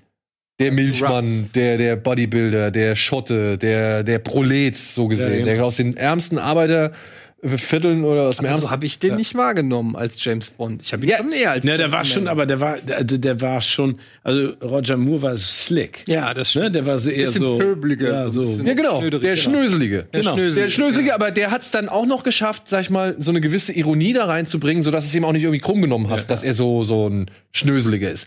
Aber Moore, äh, aber, aber Connery, der war ja der, der roughe Typ, das war ja eher so ein Rock Hudson, Cary Grant vielleicht. Ja, ja, aber der war eher, das war nicht dieser, dieser So britische Gentleman. Pierce Brosnan und Daniel Craig. Pierce Brosnan auch eher schnöselig Ja. und Daniel Craig auch eher der Roughe. Und deswegen war es auch wohl eine der wenigen Gelegenheiten, wo er sich nochmal zu Wort gemeldet hat, weil er mochte, er mochte halt auch, genau wie er selbst das so an den Tag gelegt hat, diese Verachtung für den Anzug, was ja auch dann in, in Casino Royale von Eva Green nochmal ausformuliert wird. Dass er halt einfach diesen Anzug mit so viel Verachtung trägt, weil er halt nicht aus diesen Kreisen kommt. Und das hat Connery, wenn man sich jetzt anguckt, kann man das auch feststellen. Ja, er hat es halt noch eine Spur eleganter gemacht, da gebe ich dir recht. Für mich war der auch ein Gentleman. Cooler Typ. Ich meine, zündet sich direkt die Kippe an, so. da natürlich auch andere Aber Zeiten. wie der Ja, ja. auf die Rolle am Ende auch gepöbelt hat, ne? Also auf diese, auf diese Bürde, James Bond zu sein, Superstar zu sein. Es gibt ja auch diese, diese Dokumentargeschichte über ihn, wo er mit seiner Frau um die Welt reist, um, um das zu promoten mit seiner ersten Frau. Und die dann irgendwann zu Wort kommt und sagt so, für mich ist das ehrlich gesagt unerträglich, weil egal wo ich mit ihm hingehe, und der war ja nicht klein, der ist ja auch 1,90 Meter gewesen. Ne? ich meine, das war schon eine Erscheinung, wenn der irgendwo aufgetaucht ist, dann hast du nicht gesagt so, wo ist denn jetzt Sean Connery, sondern dachte so, wo ist denn Sean? Ah, Sean Connery. Und meinte sie auch, das war für sie unerträglich, weil überall da, wo er ankam, sind die Leute halt durchgedreht. Ne? Und die wollten halt alle was von ihm, weil er, die, weil er etwas repräsentiert hat, was sie alle zu einer Zeit noch viel geiler fanden, als wir das vielleicht heute finden. Ja, und da habe ich nämlich was Spannendes gelesen. Eben weil er halt nicht dieser schnöselige Gentleman war, kam er gerade deswegen so gut an, weil Mhm. er derjenige von uns war, der für uns die schnellen Autos gefahren ist, der für uns am Casino Einer von uns. gezockt, ja, der für uns am Casinotisch gezockt hat, der für uns die geilen Frauen abgeschleppt hat, Entschuldigung, aber ja, äh, in dem übertragenen Sinne und halt keine Ahnung, die Abenteuer erlebt hat so. Und ich meine, komm, wir war, waren er alle der, war er der meiste Bond? Ja, ne? Gab es einen Ja. Darsteller, der mehr gemacht Nee, ich glaube, dass Ja, Daniel jetzt Craig mit ihm tied, oder? Mm, nee, Craig hat jetzt sechs, oder? Mit dem Und wie viel hatte, wie viel hatte äh, Connery hatte? Auch sechs. Ja, meine ich ja tied. Also, Und äh, Roger Moore hatte weniger als sechs? Ja, ich glaube, Brosnan und, äh, und Moore hatten definitiv weniger. Mann mit dem Golden Colt, Leben und Sterben lassen. Im Geheim, im Auftrag, nee, in tödlicher Mission, Moonraker, im Angesicht des Todes. Wie heißt der dazwischen? Der Spion, der mich liebte. Sechs. Roger Moore hatte eins, Octopussy, zwei, sieben. drei, vier, fünf, sechs, sieben. Octopus, ja, Moore hat sieben. Jetzt kann man natürlich sagen, jetzt ist die Frage, ne? Die, also die große. Konsensfrage ist ja nicht nur, ob Moore oder Connery oder was weiß ich jetzt, Craig oder sonst irgendwer. Na, sag niemals nie oder was? Ja, ist Sag niemals nie ein Bond-Film. Natürlich. Obwohl es ihn schon mal gab. Klar. Was? Wer, wer hat denn, wer ist denn nicht, also du musst es ja umgekehrt sehen, wer, wer hat denn, wer ist denn nicht in Sag niemals nie reingegangen oder hat sie niemals nie geguckt und nicht einen Bond-Film geguckt? Also das war doch klar, dass das ein Bond-Film ist. Nee, er wirkt schon ein bisschen anders, ne? Weißt du übrigens, wer den inszeniert hat? Also du meinst, wer Regisseur war? Ja. Jan de Bond? Nee, Irvin Kirschner. Ah, klar. Sehr gut. Merkt man, finde ich, an manchen Spezialeffekten. Aber ich finde, man Beispiel muss diese ja- Rakete also- da abhebt. Also sag niemals nie war, finde ich, nicht notwendig. Obwohl die Dings mit dem Urin ist super. Ja, aber guck mal, das ist die einzige Szene, an die sich alle erinnern können. Urinprobe James Bond. Nee, und ich kann mir äh, auch hier Tia Carrere auf dem Dings da. Die fährt auch, fährt die nicht, äh, Barbara Carrera, oder? was Barbara? Die Karriere ist ein bisschen später. Ja, stimmt, die ist auch später nochmal gekommen. Die High-Sequenz, ja. Und ich war ja, ich war ja schon ein bisschen schockiert, als ich erfahren habe, dass der ja wohl schon zum Dr. No ein Toupet getragen haben soll. Ne? Ja? Ja. Oh? Ich, war, ich fand, Schockiert. Ich meine, du siehst es ja nicht.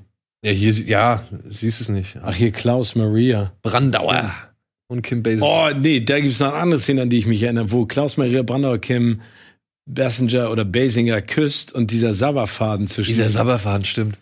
Ja, oder wie er in dieser komischen Zitadelle da steht und äh, das Salzwasser Ja. trinkt und dann wieder ausspuckt. Kann ich mich auch mal dran ergötzen.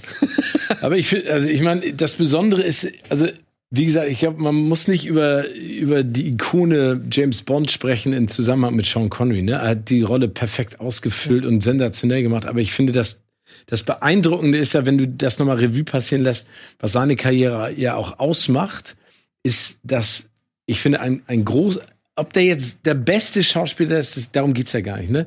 Sondern ich finde, was der ja auch geschafft hat, ist, in Nebenrollen so einen Glanz zu verbreiten und einen Film auf, also auf ein anderes Level zu heben. Das war für mich- das ist für mich bei ihm einfach ausschlaggebend. Das war für mich tatsächlich immer auch echt ein Qualitätsmerkmal. Ja. Hier, Time Bandits. ja, Ey, ich liebe Time Bandits. Ich finde den schon geil. Der kleine Ja. Junge, der mit den, mit den Kleinwüchsigen durch die Gegend zieht Ja.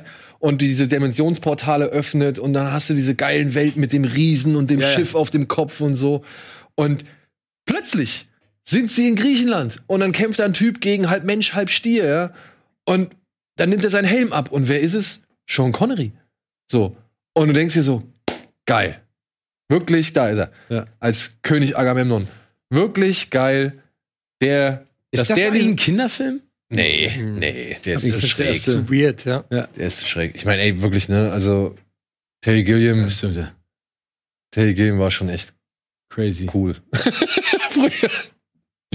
Aber auch da, da ist dann Agamemnon und diese, diese warme, väterliche Aura, die er dann ausstrahlt. So. Ich meine, welcher kleine Junge möchte ja nicht jetzt mit dem König da mitgehen und an, dem Ho an dessen Hof irgendwie, weiß ich nicht, sein Leben verbringen? Ah, auch ein toller Film. Ja, Wahnsinn. Aber, aber ich meine, äh, also, wenn du dir jetzt noch, noch mal überlegst, Robin Hood, ne? Oh ja. Also, äh, also Mit Kevin Costner. Ja, Kevin Costner, ich meine, Alan Rickman, da sind schon geile Leute dabei, aber ich meine, in den Let sind es die letzten fünf Minuten oder letzten, Letzten fünf Minuten. letzten fünf Minuten. Ich meine, der kommt da rein, geritten und das, du, ich weiß, also ich, zumindest glaube ich das noch, dass ich im Kino saß und also, wow! ich meine, das ist ja total geil. Das haben sie ja auch ähm, extra den, den Journalisten gesagt, dass sie bitte nicht diesen Auftritt verraten sollen. Ja? Ja, ja. Das wurde, da wurde darum gebeten, dass das ein ja, Geheimnis aber bleibt. hat er endlich mal geklappt. nochmal? Richard Löwenherz. Ja, Achso. er kommt am Ende reingeritten und bedankt sich. Er gibt doch, er gibt doch quasi den Segen, dass, Ja. dass Kevin Costner äh, Frau Massantonio heiraten darf. Ich habe schon ewig nicht mehr geguckt. Ja, und also ich meine, hier stehen ja, also hier stehen ja so geile Sachen. Ich meine, Highlander. Ey, Highlander ist auch wieder so ein Ding. Highlander ohne Connery, halbe Miete. Ja. Was, also jetzt vergesse, was, also ich meine, aber da, wenn man nochmal drüber spricht, auch diese Übergänge, Kogan, das ist schon echt geil. Aber dann kommt Sean Connery und du nimmst es ihm auch ab. Ne? Du denkst, dir, er ist dieser, äh, dieser großartige Lebemann, ne? Und, wir haben ja, ja, ich weiß nicht, hast, Wie heißt er nochmal? Edgar Ra äh, ähm, Ramirez? ne? Ramirez heißt Ja, er genau. auf jeden Fall, aber er hat so einen Juan, bla bla bla, Carlos, was weiß ich. Ja. Ähm, ich weiß nicht, wie ihr Highlander zum ersten Mal gesehen habt, aber ich habe halt Sean Connery vor allem über die deutsche Synchronstimme kennengelernt. Und der hatte ja vor allem, mal abgesehen von Dr. No, dann bei James Bond immer die gleiche. Und auch da, in dem Film und Untouchables, es war ja immer die gleiche, ich, ich muss den gleich mal rausrufen, den Synchronsprecher. Aber wenn ich mir jetzt mal so im Nachhinein das alles anhöre, was der ja alles gespielt hat, und das dann halt alles mit seinem breiten schottischen Akzent. Ja, vor allen Dingen, der redet ja von hinten, Entschuldigung, der redet ja, also der redet ja, keine Ahnung, dieser schottische Akzent, das ist ja keine klare Stimme, sondern das ist ja so ein bisschen so ver, Vernuschelt. ja, genau, das ist ja, das kommt von hier hinten irgendwie so ganz komisch. Ich fand, also, Deswegen sagt er auch Best. ja, ja, genau. Genau, wenn, du- wenn du ihn im Ich Original nicht, ich hörst. Connery so gut in Erinnerung habe im, im Original. Wisst ihr, wie, woher das kommt? Beziehungsweise wie er sich das antrainiert hat? Kennt ihr die Geschichte? Nee. Ähm, der war mal liiert, also am Anfang seiner Karriere mit, oder ihm wurde halt eine Liaison mit Lana Turner, dem Hollywood-Star, angedichtet. Zu einer Zeit, als Lana Turner ja gut zehn Jahre älter noch als er war. Ich meine, der sah mit 32 halt schon aus wie der männlichste Mann auf dem Planeten so. Und sie war zu dem Zeitpunkt wohl in den 40ern. Und dann wurde da so ein bisschen, weil er halt irgendwie mit ihren Film gedreht hat in England und auf Partys zu sehen war oder sonst irgendwas, wurde den beiden so eine Affäre angedichtet. Hm. Und dann gab es einen Mann namens Johnny Stompanato. Ich glaube, so hieß er wirklich. Ein Mafiosi aus Amerika, der eigentlich offiziell liiert war mit Lana Turner. Oh, okay. Der ist nach England geflogen, hat sich dann durch, also bis zum Set durchgeschummelt, hat sich auf, den, auf das Studio oder ins Studio geschlichen, ist ans Set, wo die beiden gerade eine Szene gedreht haben und hat Connery mit einer Knarre bedroht. Nee. Und was hat Connery gemacht? Hat ihm die Knarre irgendwie weggeschlagen und hat ihn ausgenockt. Ernsthaft? Ja, Badass. Alter Falter. hat ihn ausgenockt. Und war insofern erledigt das Thema.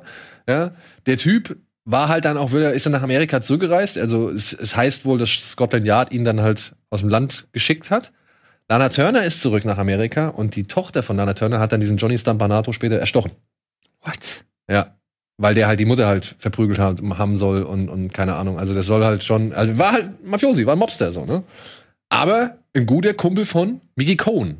Den habt ihr vielleicht durch den einen oder anderen Ja. Gangsterfilm schon mal Ja, gehört. ja. Und dann kam es wohl zustande, dass Sean Connery einen Deal mit Disney hatte und sollte einen Disney-Film drehen und ist deswegen nach Amerika geflogen. Davon hat dann Mickey Cohen mitbekommen und hat halt Drohungen ausgesprochen, hat gesagt, ey, lass dich in L.A. nirgendwo blicken, weil sonst bist du tot. Woraufhin Disney dann gesagt hat, okay, das ist uns jetzt ein bisschen zu heikel und dann haben sie ihn in ein Hotel irgendwo weit außerhalb äh, verfrachtet. Mit dem Golfplatz. Und, und da hat er wohl dann angefangen zu trainieren, diesen, diesen Akzent loszuwerden und dann halt eben diese markante, diese markanten S-Laute, S-Laute zu entwickeln. Damit die Mafia ihn nicht erkennt, oder? nein, nein, nein. So. Er hat die Zeit einfach, er, er ist Im abgetaucht. Exil. Im Exil und hat die Zeit genutzt, eben. Was für eine geile Das ist, Geschichte, ey. das ist eigentlich eine, schon eine, könnte könnte so ein Doku Da kannst du einen geilen Film draus Da machen. kannst du einen Film draus machen, ja. jeden Fall. Sean Connery versus The Mob.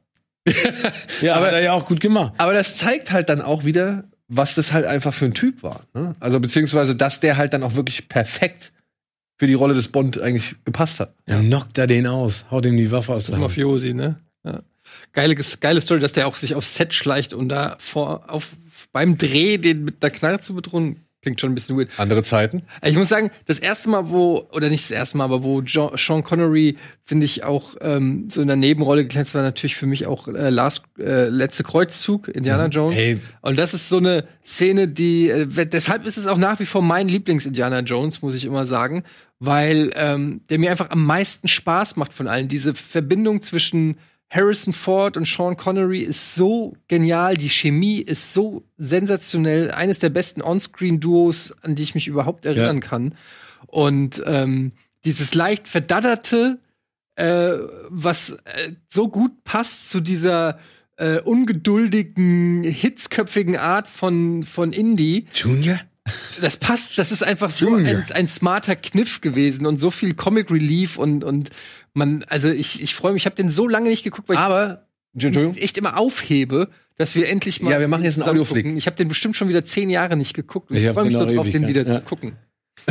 Aber die sind doch nur wie vier Jahre aus? Zwölf. Zwölf, ne? Zwölf. Aber habt ihr den Nachruf von, Entschuldigung, habt ihr den Nachruf von Harrison Ford Ja. äh, ge ge Nee, gehört? hab ich nicht. Der war ja auch so, ey, wenn du mal irgendwann in deinem Leben, du weißt, du hast es geschafft, wenn du irgendwann in deinem Leben dafür bezahlt wirst, dass du mit Sean Connery in einem Motorrad mit Beiwagen irgendwie auf so einem Berg durch die Serpentin fahren darfst, ja, um dann halt eine deutsche Grenze zu passieren oder irgendwie sowas. Aber er hat auch, glaube ich, gesagt, er ist nicht so ganz einfach, ne, gewesen. Irgendwie, Ich glaube, der war auch nicht einfach. er hat gemeint, so Sean Connery äh, war nicht immer einfach, aber Ja gut, ich meine, So. ihr kennt das Statement, ne? Also das, was ihm jetzt auch, was ziemlich viele Leute ihm jetzt halt noch mal ankreiden oder vorwerfen. Von wegen, dass man Frauen auch ruhig mal einen Klaps geben darf. Ach so. er ist eine andere Generation. Naja, ich, sag, ich sag nicht, dass ich Er hat dieses Statement aber wiederholt, zig Jahre später. Ja klar, weil der ändert sich ja nicht mehr dann so. Ähm, nein, natürlich, ich will es ja nicht rechtfertigen äh, oder so. Ich, es ist einfach. Ja, ich, ich finde auch, ey, darum soll es ja nicht gehen. Genauso, ich meine, das ist das ganze Engage- Engagement mit Schottland, aber dann halt trotzdem noch auf die Bahamas auswandern, weil es da steuerlich irgendwie dann ein bisschen leichter zu leben ist und weil man halt lieber im Warmen golft. Ja, nur, aber ich meine, nur weil man die Filme von jemandem mag oder einen Schauspieler, Genau, heißt also ich wollte jetzt nur- als Mensch alles richtig macht oder alle nur gute Ideen hatte. Also insofern, das wissen wir doch. Ja, und Ja. ich denke immer, wenn du Scheiße schmeißen willst, kannst du Scheiße schmeißen. Ne, also, ich, Ey. wie gesagt, und das ist jetzt keine Absolution für irgendwelche Dinge, die er gesagt oder getan hat. Das ist bestimmt nicht alles koscher, aber wir reden jetzt ja über ihn und das, was er für uns jetzt auch als äh. Cinephiles Genau, also ne? wir wollten es einmal der Form halt, Ja, ja, wollte ich ich- korrekt, ich wollte absolut erwähnen, so, ja, Chronistenpflicht und so. Aber jetzt soll es um die Filme gehen. Wir machen jetzt trotzdem erstmal einmal kurz Werbung. Und dann gehen wir gleich nochmal etwas näher ins Detail, weil wir müssen auf jeden Fall nochmal ausgiebig über Indiana Jones 3 reden. In Touch, Untouchables. Aber auch noch gar nicht. Nee.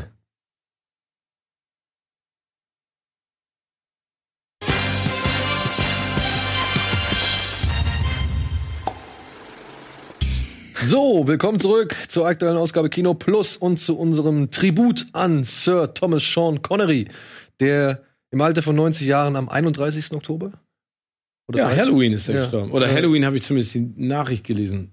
in seiner Wahlheimat äh, Bahamas, auf den Bahamas verstorben ist. Ich, ich hoffe, er ist so äh, in so einer Liege im Wasser. Das Wasser plätscherte ihm so die Beine hoch mit einem Cocktail eingeschlafen. Währenddessen haben sich die Fernseher immer in seine Richtung gedreht. Ja, Da schließt sich der Kreis.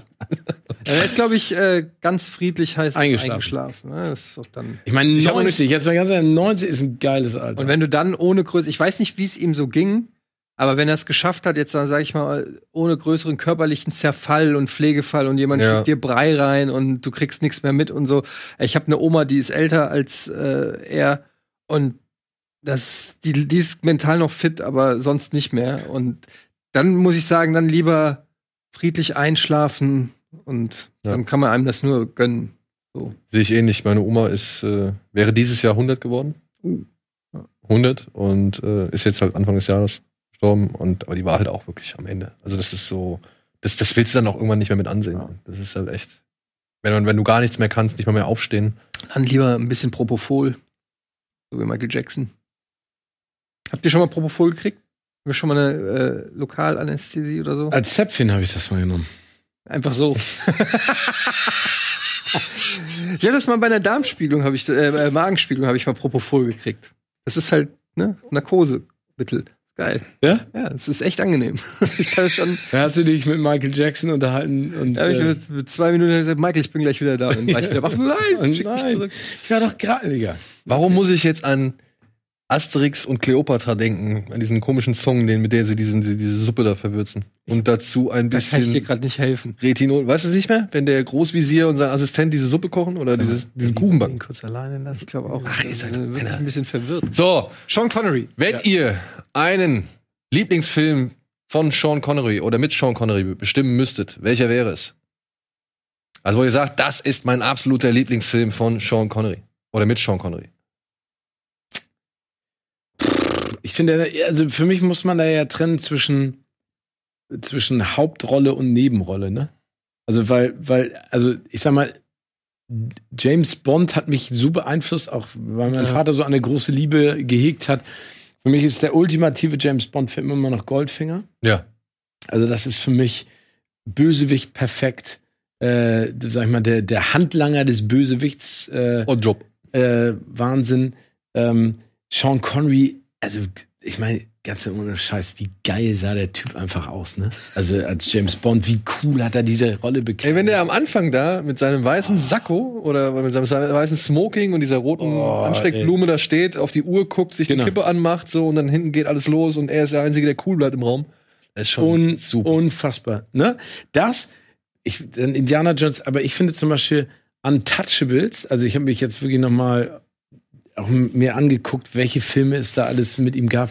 Untouchables äh, ist ein großartiger Film und er macht ihn noch einen Ticken großartiger. Also, weil der, der Film ist einfach der Hammer. Aber ich finde, ähm, ich mag, wie gesagt, auch Highlander. Ja, ich mag die auch alle. aber Ich, wenn ich mich jetzt auf einen festlegen würde, wäre es Ja. schon Indiana Jones Ja. 3. ja, kann ich auch verstehen. Deswegen nehme ich Untouchables. Du nimmst Untouchables?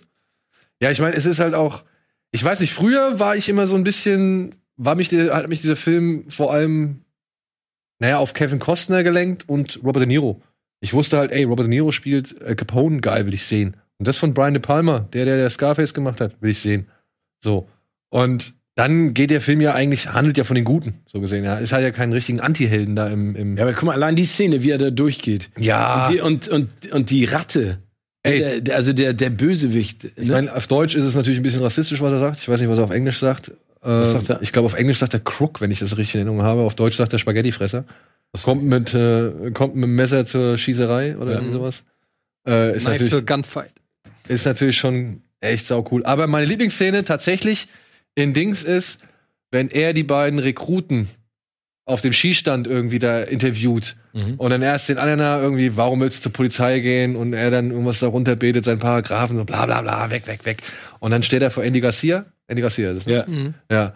Und, und dann, wo er ihn dann auf seine Herkunft irgendwie anspricht, so, ja, äh, was war mit dem Ithaka hier oder keine Ahnung, was er da sagt. Und dann nimmt Eddie Garcia direkt so die Knarre hoch und er dann, weißt du, von diesem Bierernsten, ja, ich bin der Typ, der dir jetzt gerade richtig die Tracht Prügel geben möchte, zu dieses Grinsen wieder, ja. dieses Grinsen und du hast dieses, plötzlich diese Freundlichkeit in diesem Gesicht, dass die eben noch ans Leder wollte. Und, und das ist auch wieder so typisch Sean Connery. Wie er es halt schafft, in diesen, diesen kurzen Momenten komplett mies und dreckig zu sein Ja. und dann aber wieder so liebenswert. Oder, oder halt irgendwie sympathisch. ja, und ich finde, ich meine, der kann einfach auch einen Schnäuzer tragen. Mhm. Der kann einen Schnäuzer tragen und das sieht nicht scheiße aus, ne? Ja, aber, also wie gesagt, ich sag Ey. Untouchables, ich gehe voll mit dir, Indiana Jones, aber da siehst du mal, äh, wo, womit wir ihn in Verbindung bringen, ne? Was ist denn deiner? Meiner wäre es Indie. Also meiner, wirklich, ich glaube, ich habe keinen Film mit Sean Connery so oft gesehen und ich habe Goldfinger, wie auch Sag niemals nie. Und ja, Untouchables, ich habe die, keine Ahnung, ich habe die 20, 25 Mal Ja. gesehen. So. Allein, aber jetzt muss ich auch sagen, bei Untouchables ist es nicht unbedingt Connery, sondern das sind dann auch die, Gesamtwerk. das ist das Gesamtwerk. Es sind halt die Anzüge, es ist die Musik, es ist das Straßenbild, was, was De Palma da einfängt. Es ist die, die Kinderwagenszene, die Ja. Treppenszene. Ja. Ja, aber trotzdem, aber, aber guck mal, ich, ich finde, Indiana Jones geht aber auf dieselbe Ebene. Weil Indiana Jones ist ein geiler Film und der ist noch ein Ticken geiler. Also der, ich finde, das ist ja trotzdem ein super Film. Ja. Mit Sean Connery äh, ist sozusagen noch zusätzlich da, aber ich finde, dass Untouchables, der, wie du schon gesagt hast, der ist perfekt als Film. Aber wenn du dann noch, sag ich mal, obendrauf, keine Ahnung, die Torte und du kriegst obendrauf noch mal Schokoüberguss, der perfekt abgestimmt ist mit dem Rest der, der, der geschmacklich mit der Torte. So ist das für mich mit Sean Connery. Ja, aber bei Indiana Jones ist es dann halt noch der Ferrari, der für dich ist, auf dem die Torte reingetragen wird. Verstehst du? Oh, okay. Okay. Ja, okay. Aber Leute, wir sind nicht bei Filmfights, es ist vollkommen okay.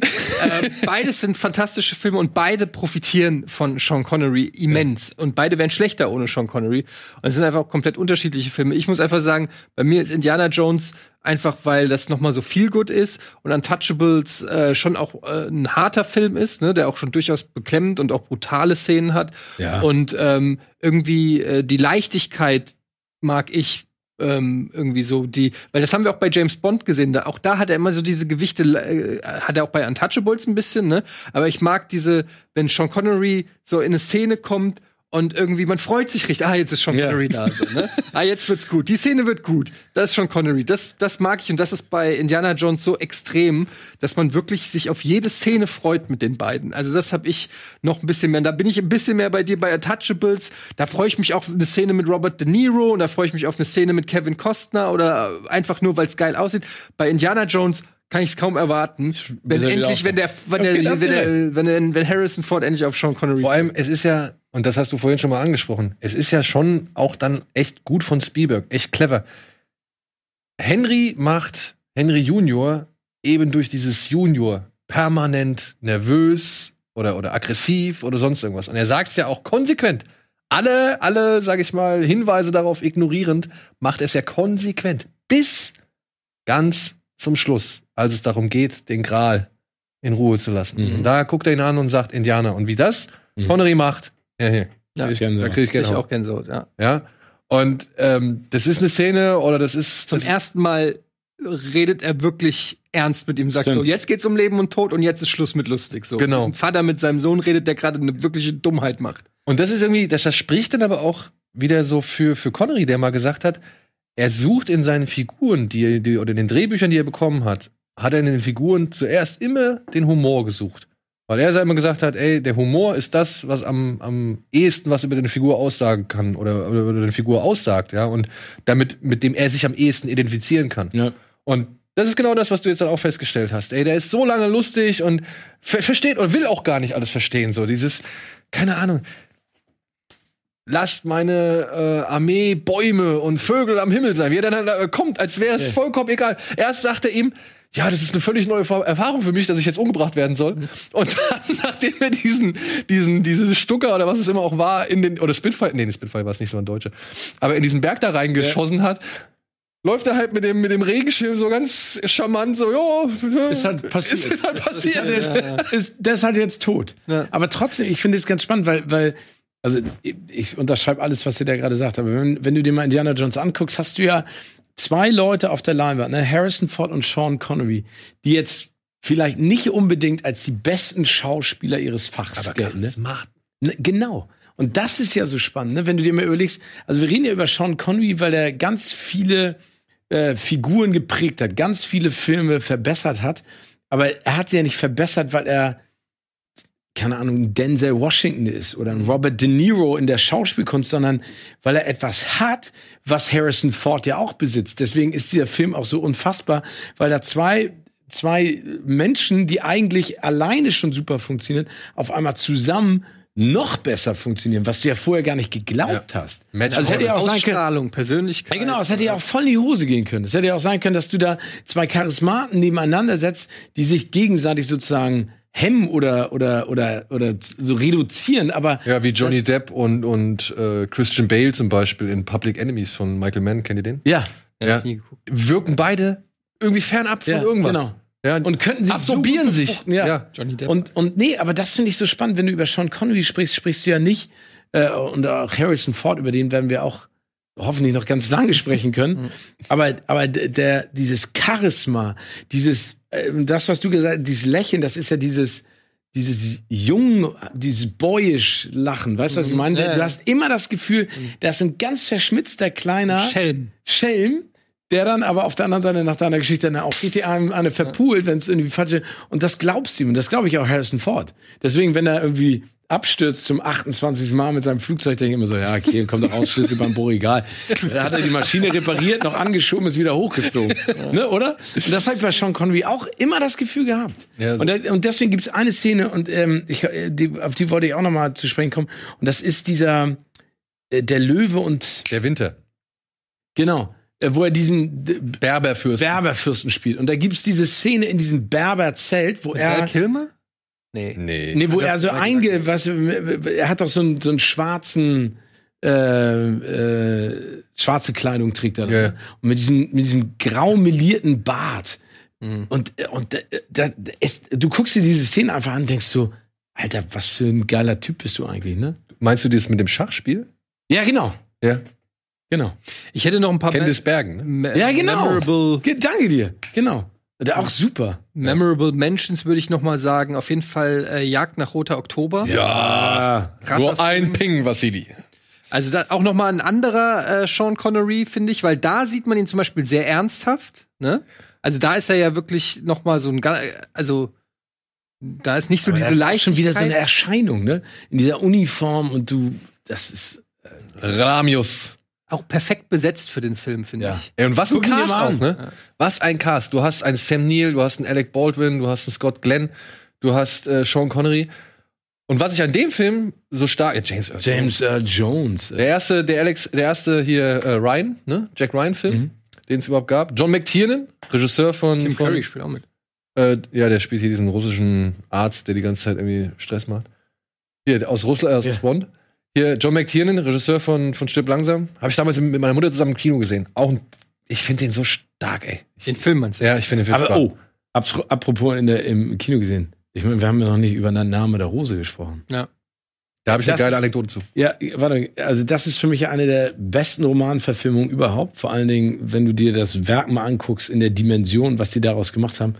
Also die Jagd auf Roter Oktober auch super, aber äh, auch mit Christian Slater, ne? Also diese Kombi und wie er den, das ist sensationell. Wie hieß er nochmal? Azus, Az, Azik? Ach, was, Äh, Aber Name der Rose, Azzo von Melk.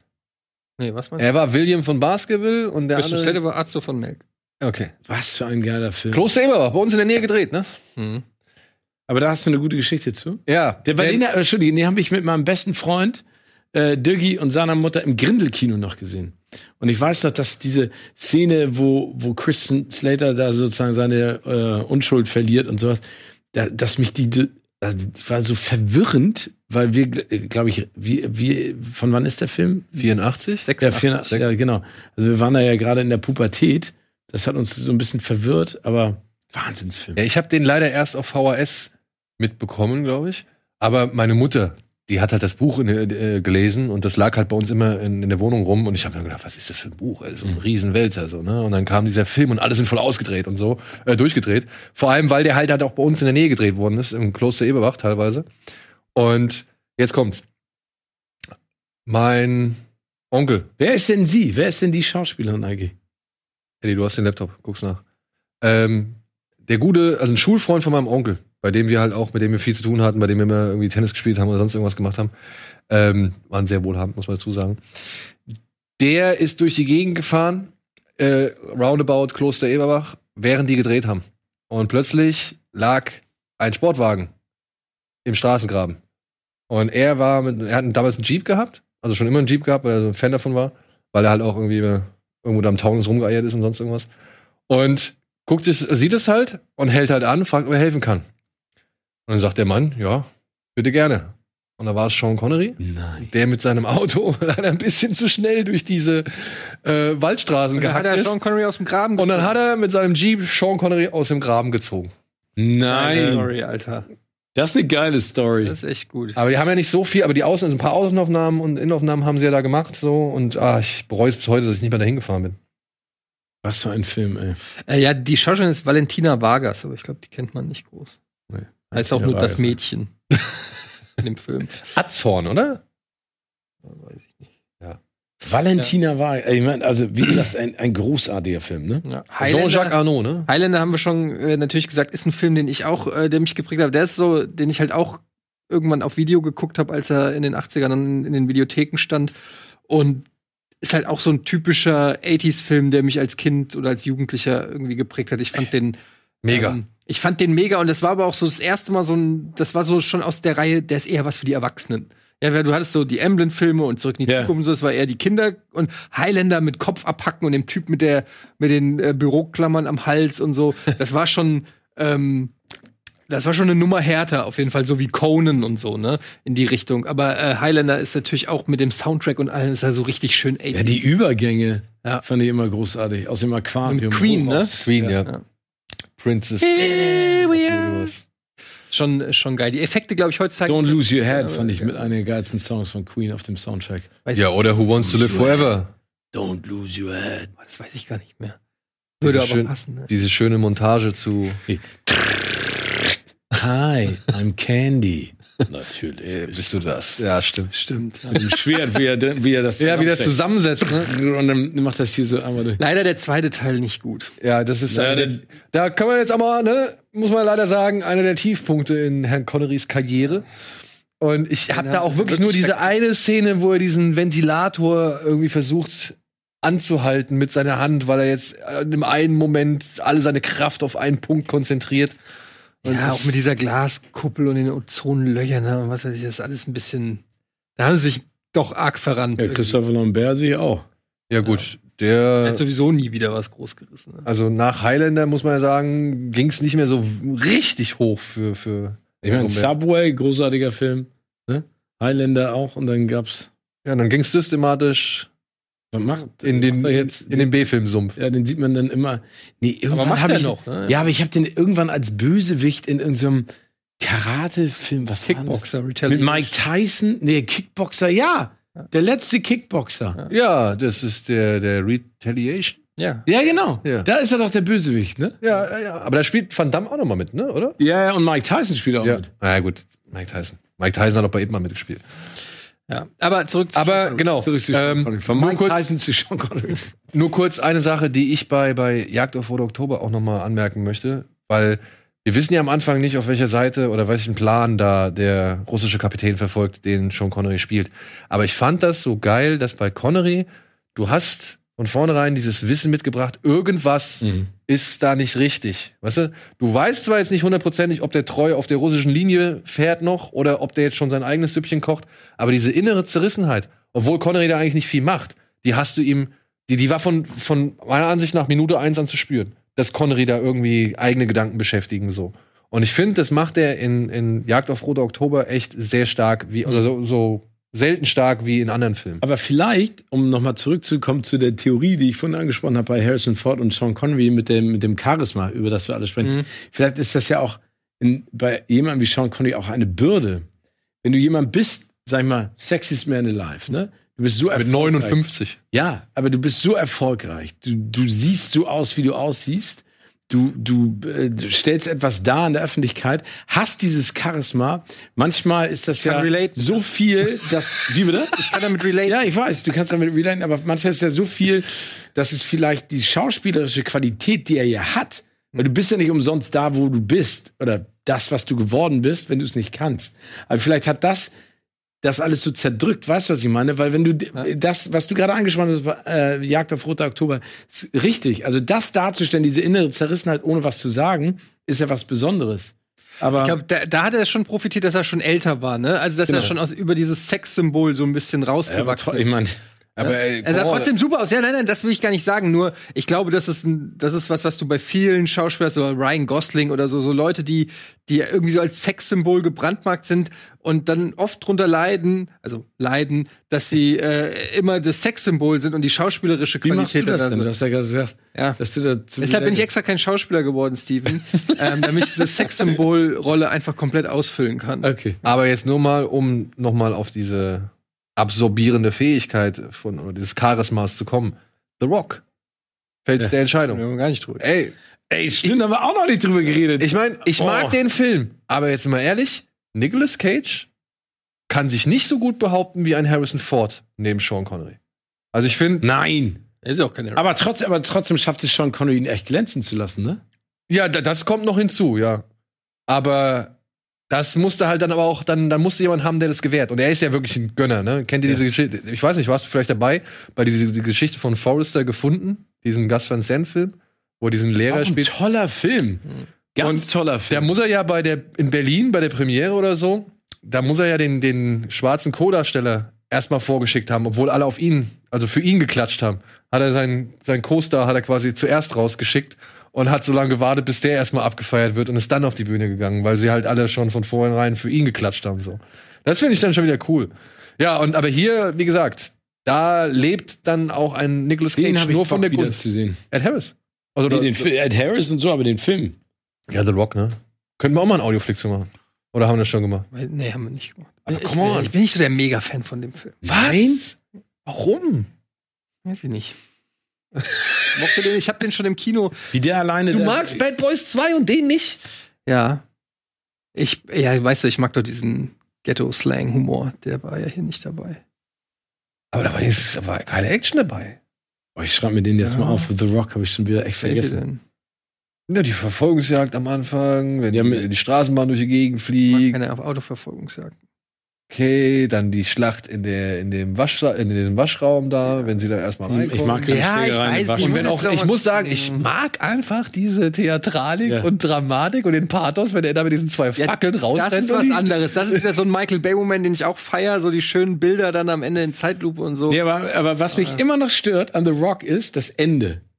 Ne, wo, wo, wo Nicolas Cage ich, von ihm verabschieden will und er haut er ab. Und die sind doch in der, in der Bildachse sind die irgendwie so zehn Meter entfernt. Ja, ja, und dann stehen sie irgendwie ganz nah beieinander, ne? Ja, das und dann ist er auf einmal weg, obwohl das eigentlich also von der von der Schnelligkeit oder vom Ablauf der Zeit gar nicht funktioniert. Aber ist ja egal, ich meine. Ey, Aber trotzdem, aber The Rock. wir reden immer noch über Michael Bay-Film. Ja. Ja, und am Ende, Nee, wir nee, wissen warte alle, mal. wie. Warte mal, Transformers The Dark Knight war super. The Dark Knight. Nee, wie heißt das? denn? Last Night. Guck mal, der Film ist so schlecht, habe ich schon wieder vergessen. Der kommt zu mir in die Sch- Schublade mit Hubby Halloween und äh, Ist das der, wo die Schwerter haben? Ja. ich habe den nach zehn Minuten. Ich, ich kenne den immer noch nicht. ich Dark habe den Camelot immer noch nicht zu Ende geguckt. muss man, glaube ich, auch. Ja. Aber So. Sean Connery, ey, was für eine. Also wie gesagt, Schade, dass he, es halt will dann- be, he will be missed. Yes. Also, Nee, The Last Night. heißt Ja, ist nice. Liebesgrüße, nee, hier, äh, Schirmscham Melone, verlockende Falle, Liga der ausgewählten Fall, Gentlemen. Falle, ja. Verlockende Falle ist Catherine Zeta Jones. Oh, in die war ich so verknallt nach Zorro. Oh, ich fand die so super. Ja, aber da war die auch noch in dem, in dem, da hat die noch ein paar Film, der Film Filme ist nur erfolgreich, weil die im Trailer gezeigt haben, wie sie im engen Lederkostüm Durch sich diese Laser. Laser Ja, ja. Äh, Verlockende schlingelt. Und das hat gereicht für jeden Zwölfjährigen, Aber- um zu sagen, alles klar, geh ich rein. Connery war trotzdem cool noch in Ja. dem Film. Ja, ich meine, ich mochte ihn mit Schirmscham. Wie hieß denn der nochmal? Wie gab's denn auch einen Wesley Snipes? Wie hieß denn der nochmal? Das war der Aufgehende Sonne. Wiege der Sonne. Reich der, Wiege der Sonne, genau. Da zum Beispiel, da hat es dann Sean Connery auch geschafft, Wesley Snipes nochmal hochzuholen. Den Ja. hab ich, gar nicht gesehen. Doch. Das ist auch gar nicht, der ist ehrlich Mit gesagt der gar nicht so schlecht. ermordeten Prostituierten. Ja, aber der ist gar nicht so doch, schlecht. doch, doch, doch, den kenne ich mir. Wie der heißt ist nicht die? so schlecht. Nö, der ist, Der ist ein solider 90er. War das, war das die Zeit, als hier auch Black Rain rauskam mit, äh, Ich glaube, Black Rain war ein bisschen früher. Aber Black Mit- war auch. Mit der, wie heißt die denn? Douglas, das ne? Model, ähm, Kirk Douglas, ja. Äh, Michael, Michael Douglas. Douglas. die, dieses Und Model Ridley Scott. Spiel. Ja, stimmt, ja. Da ist mit Tia Carrere zum Beispiel. Die Wiege der Sonne. Steve Buscemi. Tatjana Partitz. Tatjana Partitz. Ach, guck mal. Die Husky-Augen. Unsere, unsere Exportmodels. Ja. Das ist ein Hamburger, ne? Gut. Ach Mensch, wir könnten noch 38 Jahre Na. bis zu Auf jeden unserem Fall. 90. über Sean Connery. Ich nehme heute wieder eine Liste an Filmen mit nach Ich Hause, auch. die ich auf jeden Fall über Bock habe. ich weiß schon, was ich heute Abend mache. Ja, ich habe mir halt gestern Sardos an, nochmal angeguckt. Oh. Ne? Ey, und äh, wirklich, dass John Borman, dass sie den nach, äh, beim Sterben ist jeder der Erste, Carte Blanche gegeben haben, ja, das finde ich schon echt ein Wunder oder beziehungsweise finde ich schon erstaunlich, dass Sardos in seiner Form, wie er jetzt so am Ende ist, überhaupt ins Kino gekommen ist. Finde ich schon erstaunlich. Ja. Und dass Connery, der die ganze Zeit mit Stiefeln bis hier, roter Unterhose und hier teilweise so ein komische Patronengurt und dann halt noch so ein Zopf mit, mit Schnau Schnorres, dass der das unbeschadet überlebt hat. Ja, also, dass der halt wirklich bis 2003 ein Superstar war, trotz dieses Films. Das ist, Ich glaube, den habe ich noch nie gesehen. ne? Ich, bin- also ich bin Ach, nicht den habe ich gesehen. Von Ja, wann ich ist der? Aber der, der ist, 1977 oder so? Ich weiß gar nicht. ja, aber das ich ist, da, das ist so eine Zeit, da, da sind wir vor den Fernseher gesetzt worden, mussten, äh, haben uns solche Filme alle angeguckt. Also ich kenne natürlich die Bilder auch von Postern und so weiter, aber ob ich den Der hat sowas, der hat, weißt du, wie der da aussieht, so wie hier, wie heißt der nochmal, Quickly. Der Australier? Der Australier. Tom Selleck. Aber gut, Tom Selleck. Wäre auch bei einer Indiana Jones geworden. Ja. Ne? Wären wir wieder beim Thema. Oh, So hätte er, mehr, war, aber jetzt mal, wäre ein ganz anderer Indiana Jones gewesen. Magnum PI, aber trotzdem. Ja, aber Sardos, ich muss sagen, das, was Borman da damals erzählt hat, ist schon echt cool, das heute, zu, also heute zu sehen und zu übertragen. Ja, ich weiß. Ich muss leider, ich habe einen Arzt. Okay, gut, dann machen wir Schluss. Ja, in diesem Sinne. Vielen Dank, Steven. Wir sehen, uns, wir sehen uns nächste Woche. Ja, gerne, wenn ich darf. Okay. Cool. Danke, Eddie. Dankeschön. Alles Gute. Danke. Danke. Ja. Und ja, vielen Dank da draußen. Danke. fürs Zuschauen. Ich hoffe, wir sehen uns demnächst bei allen anderen Formaten, die wir hier so machen. Und bis spätestens nächste Woche. Tschüss. Tschüss. Tschö.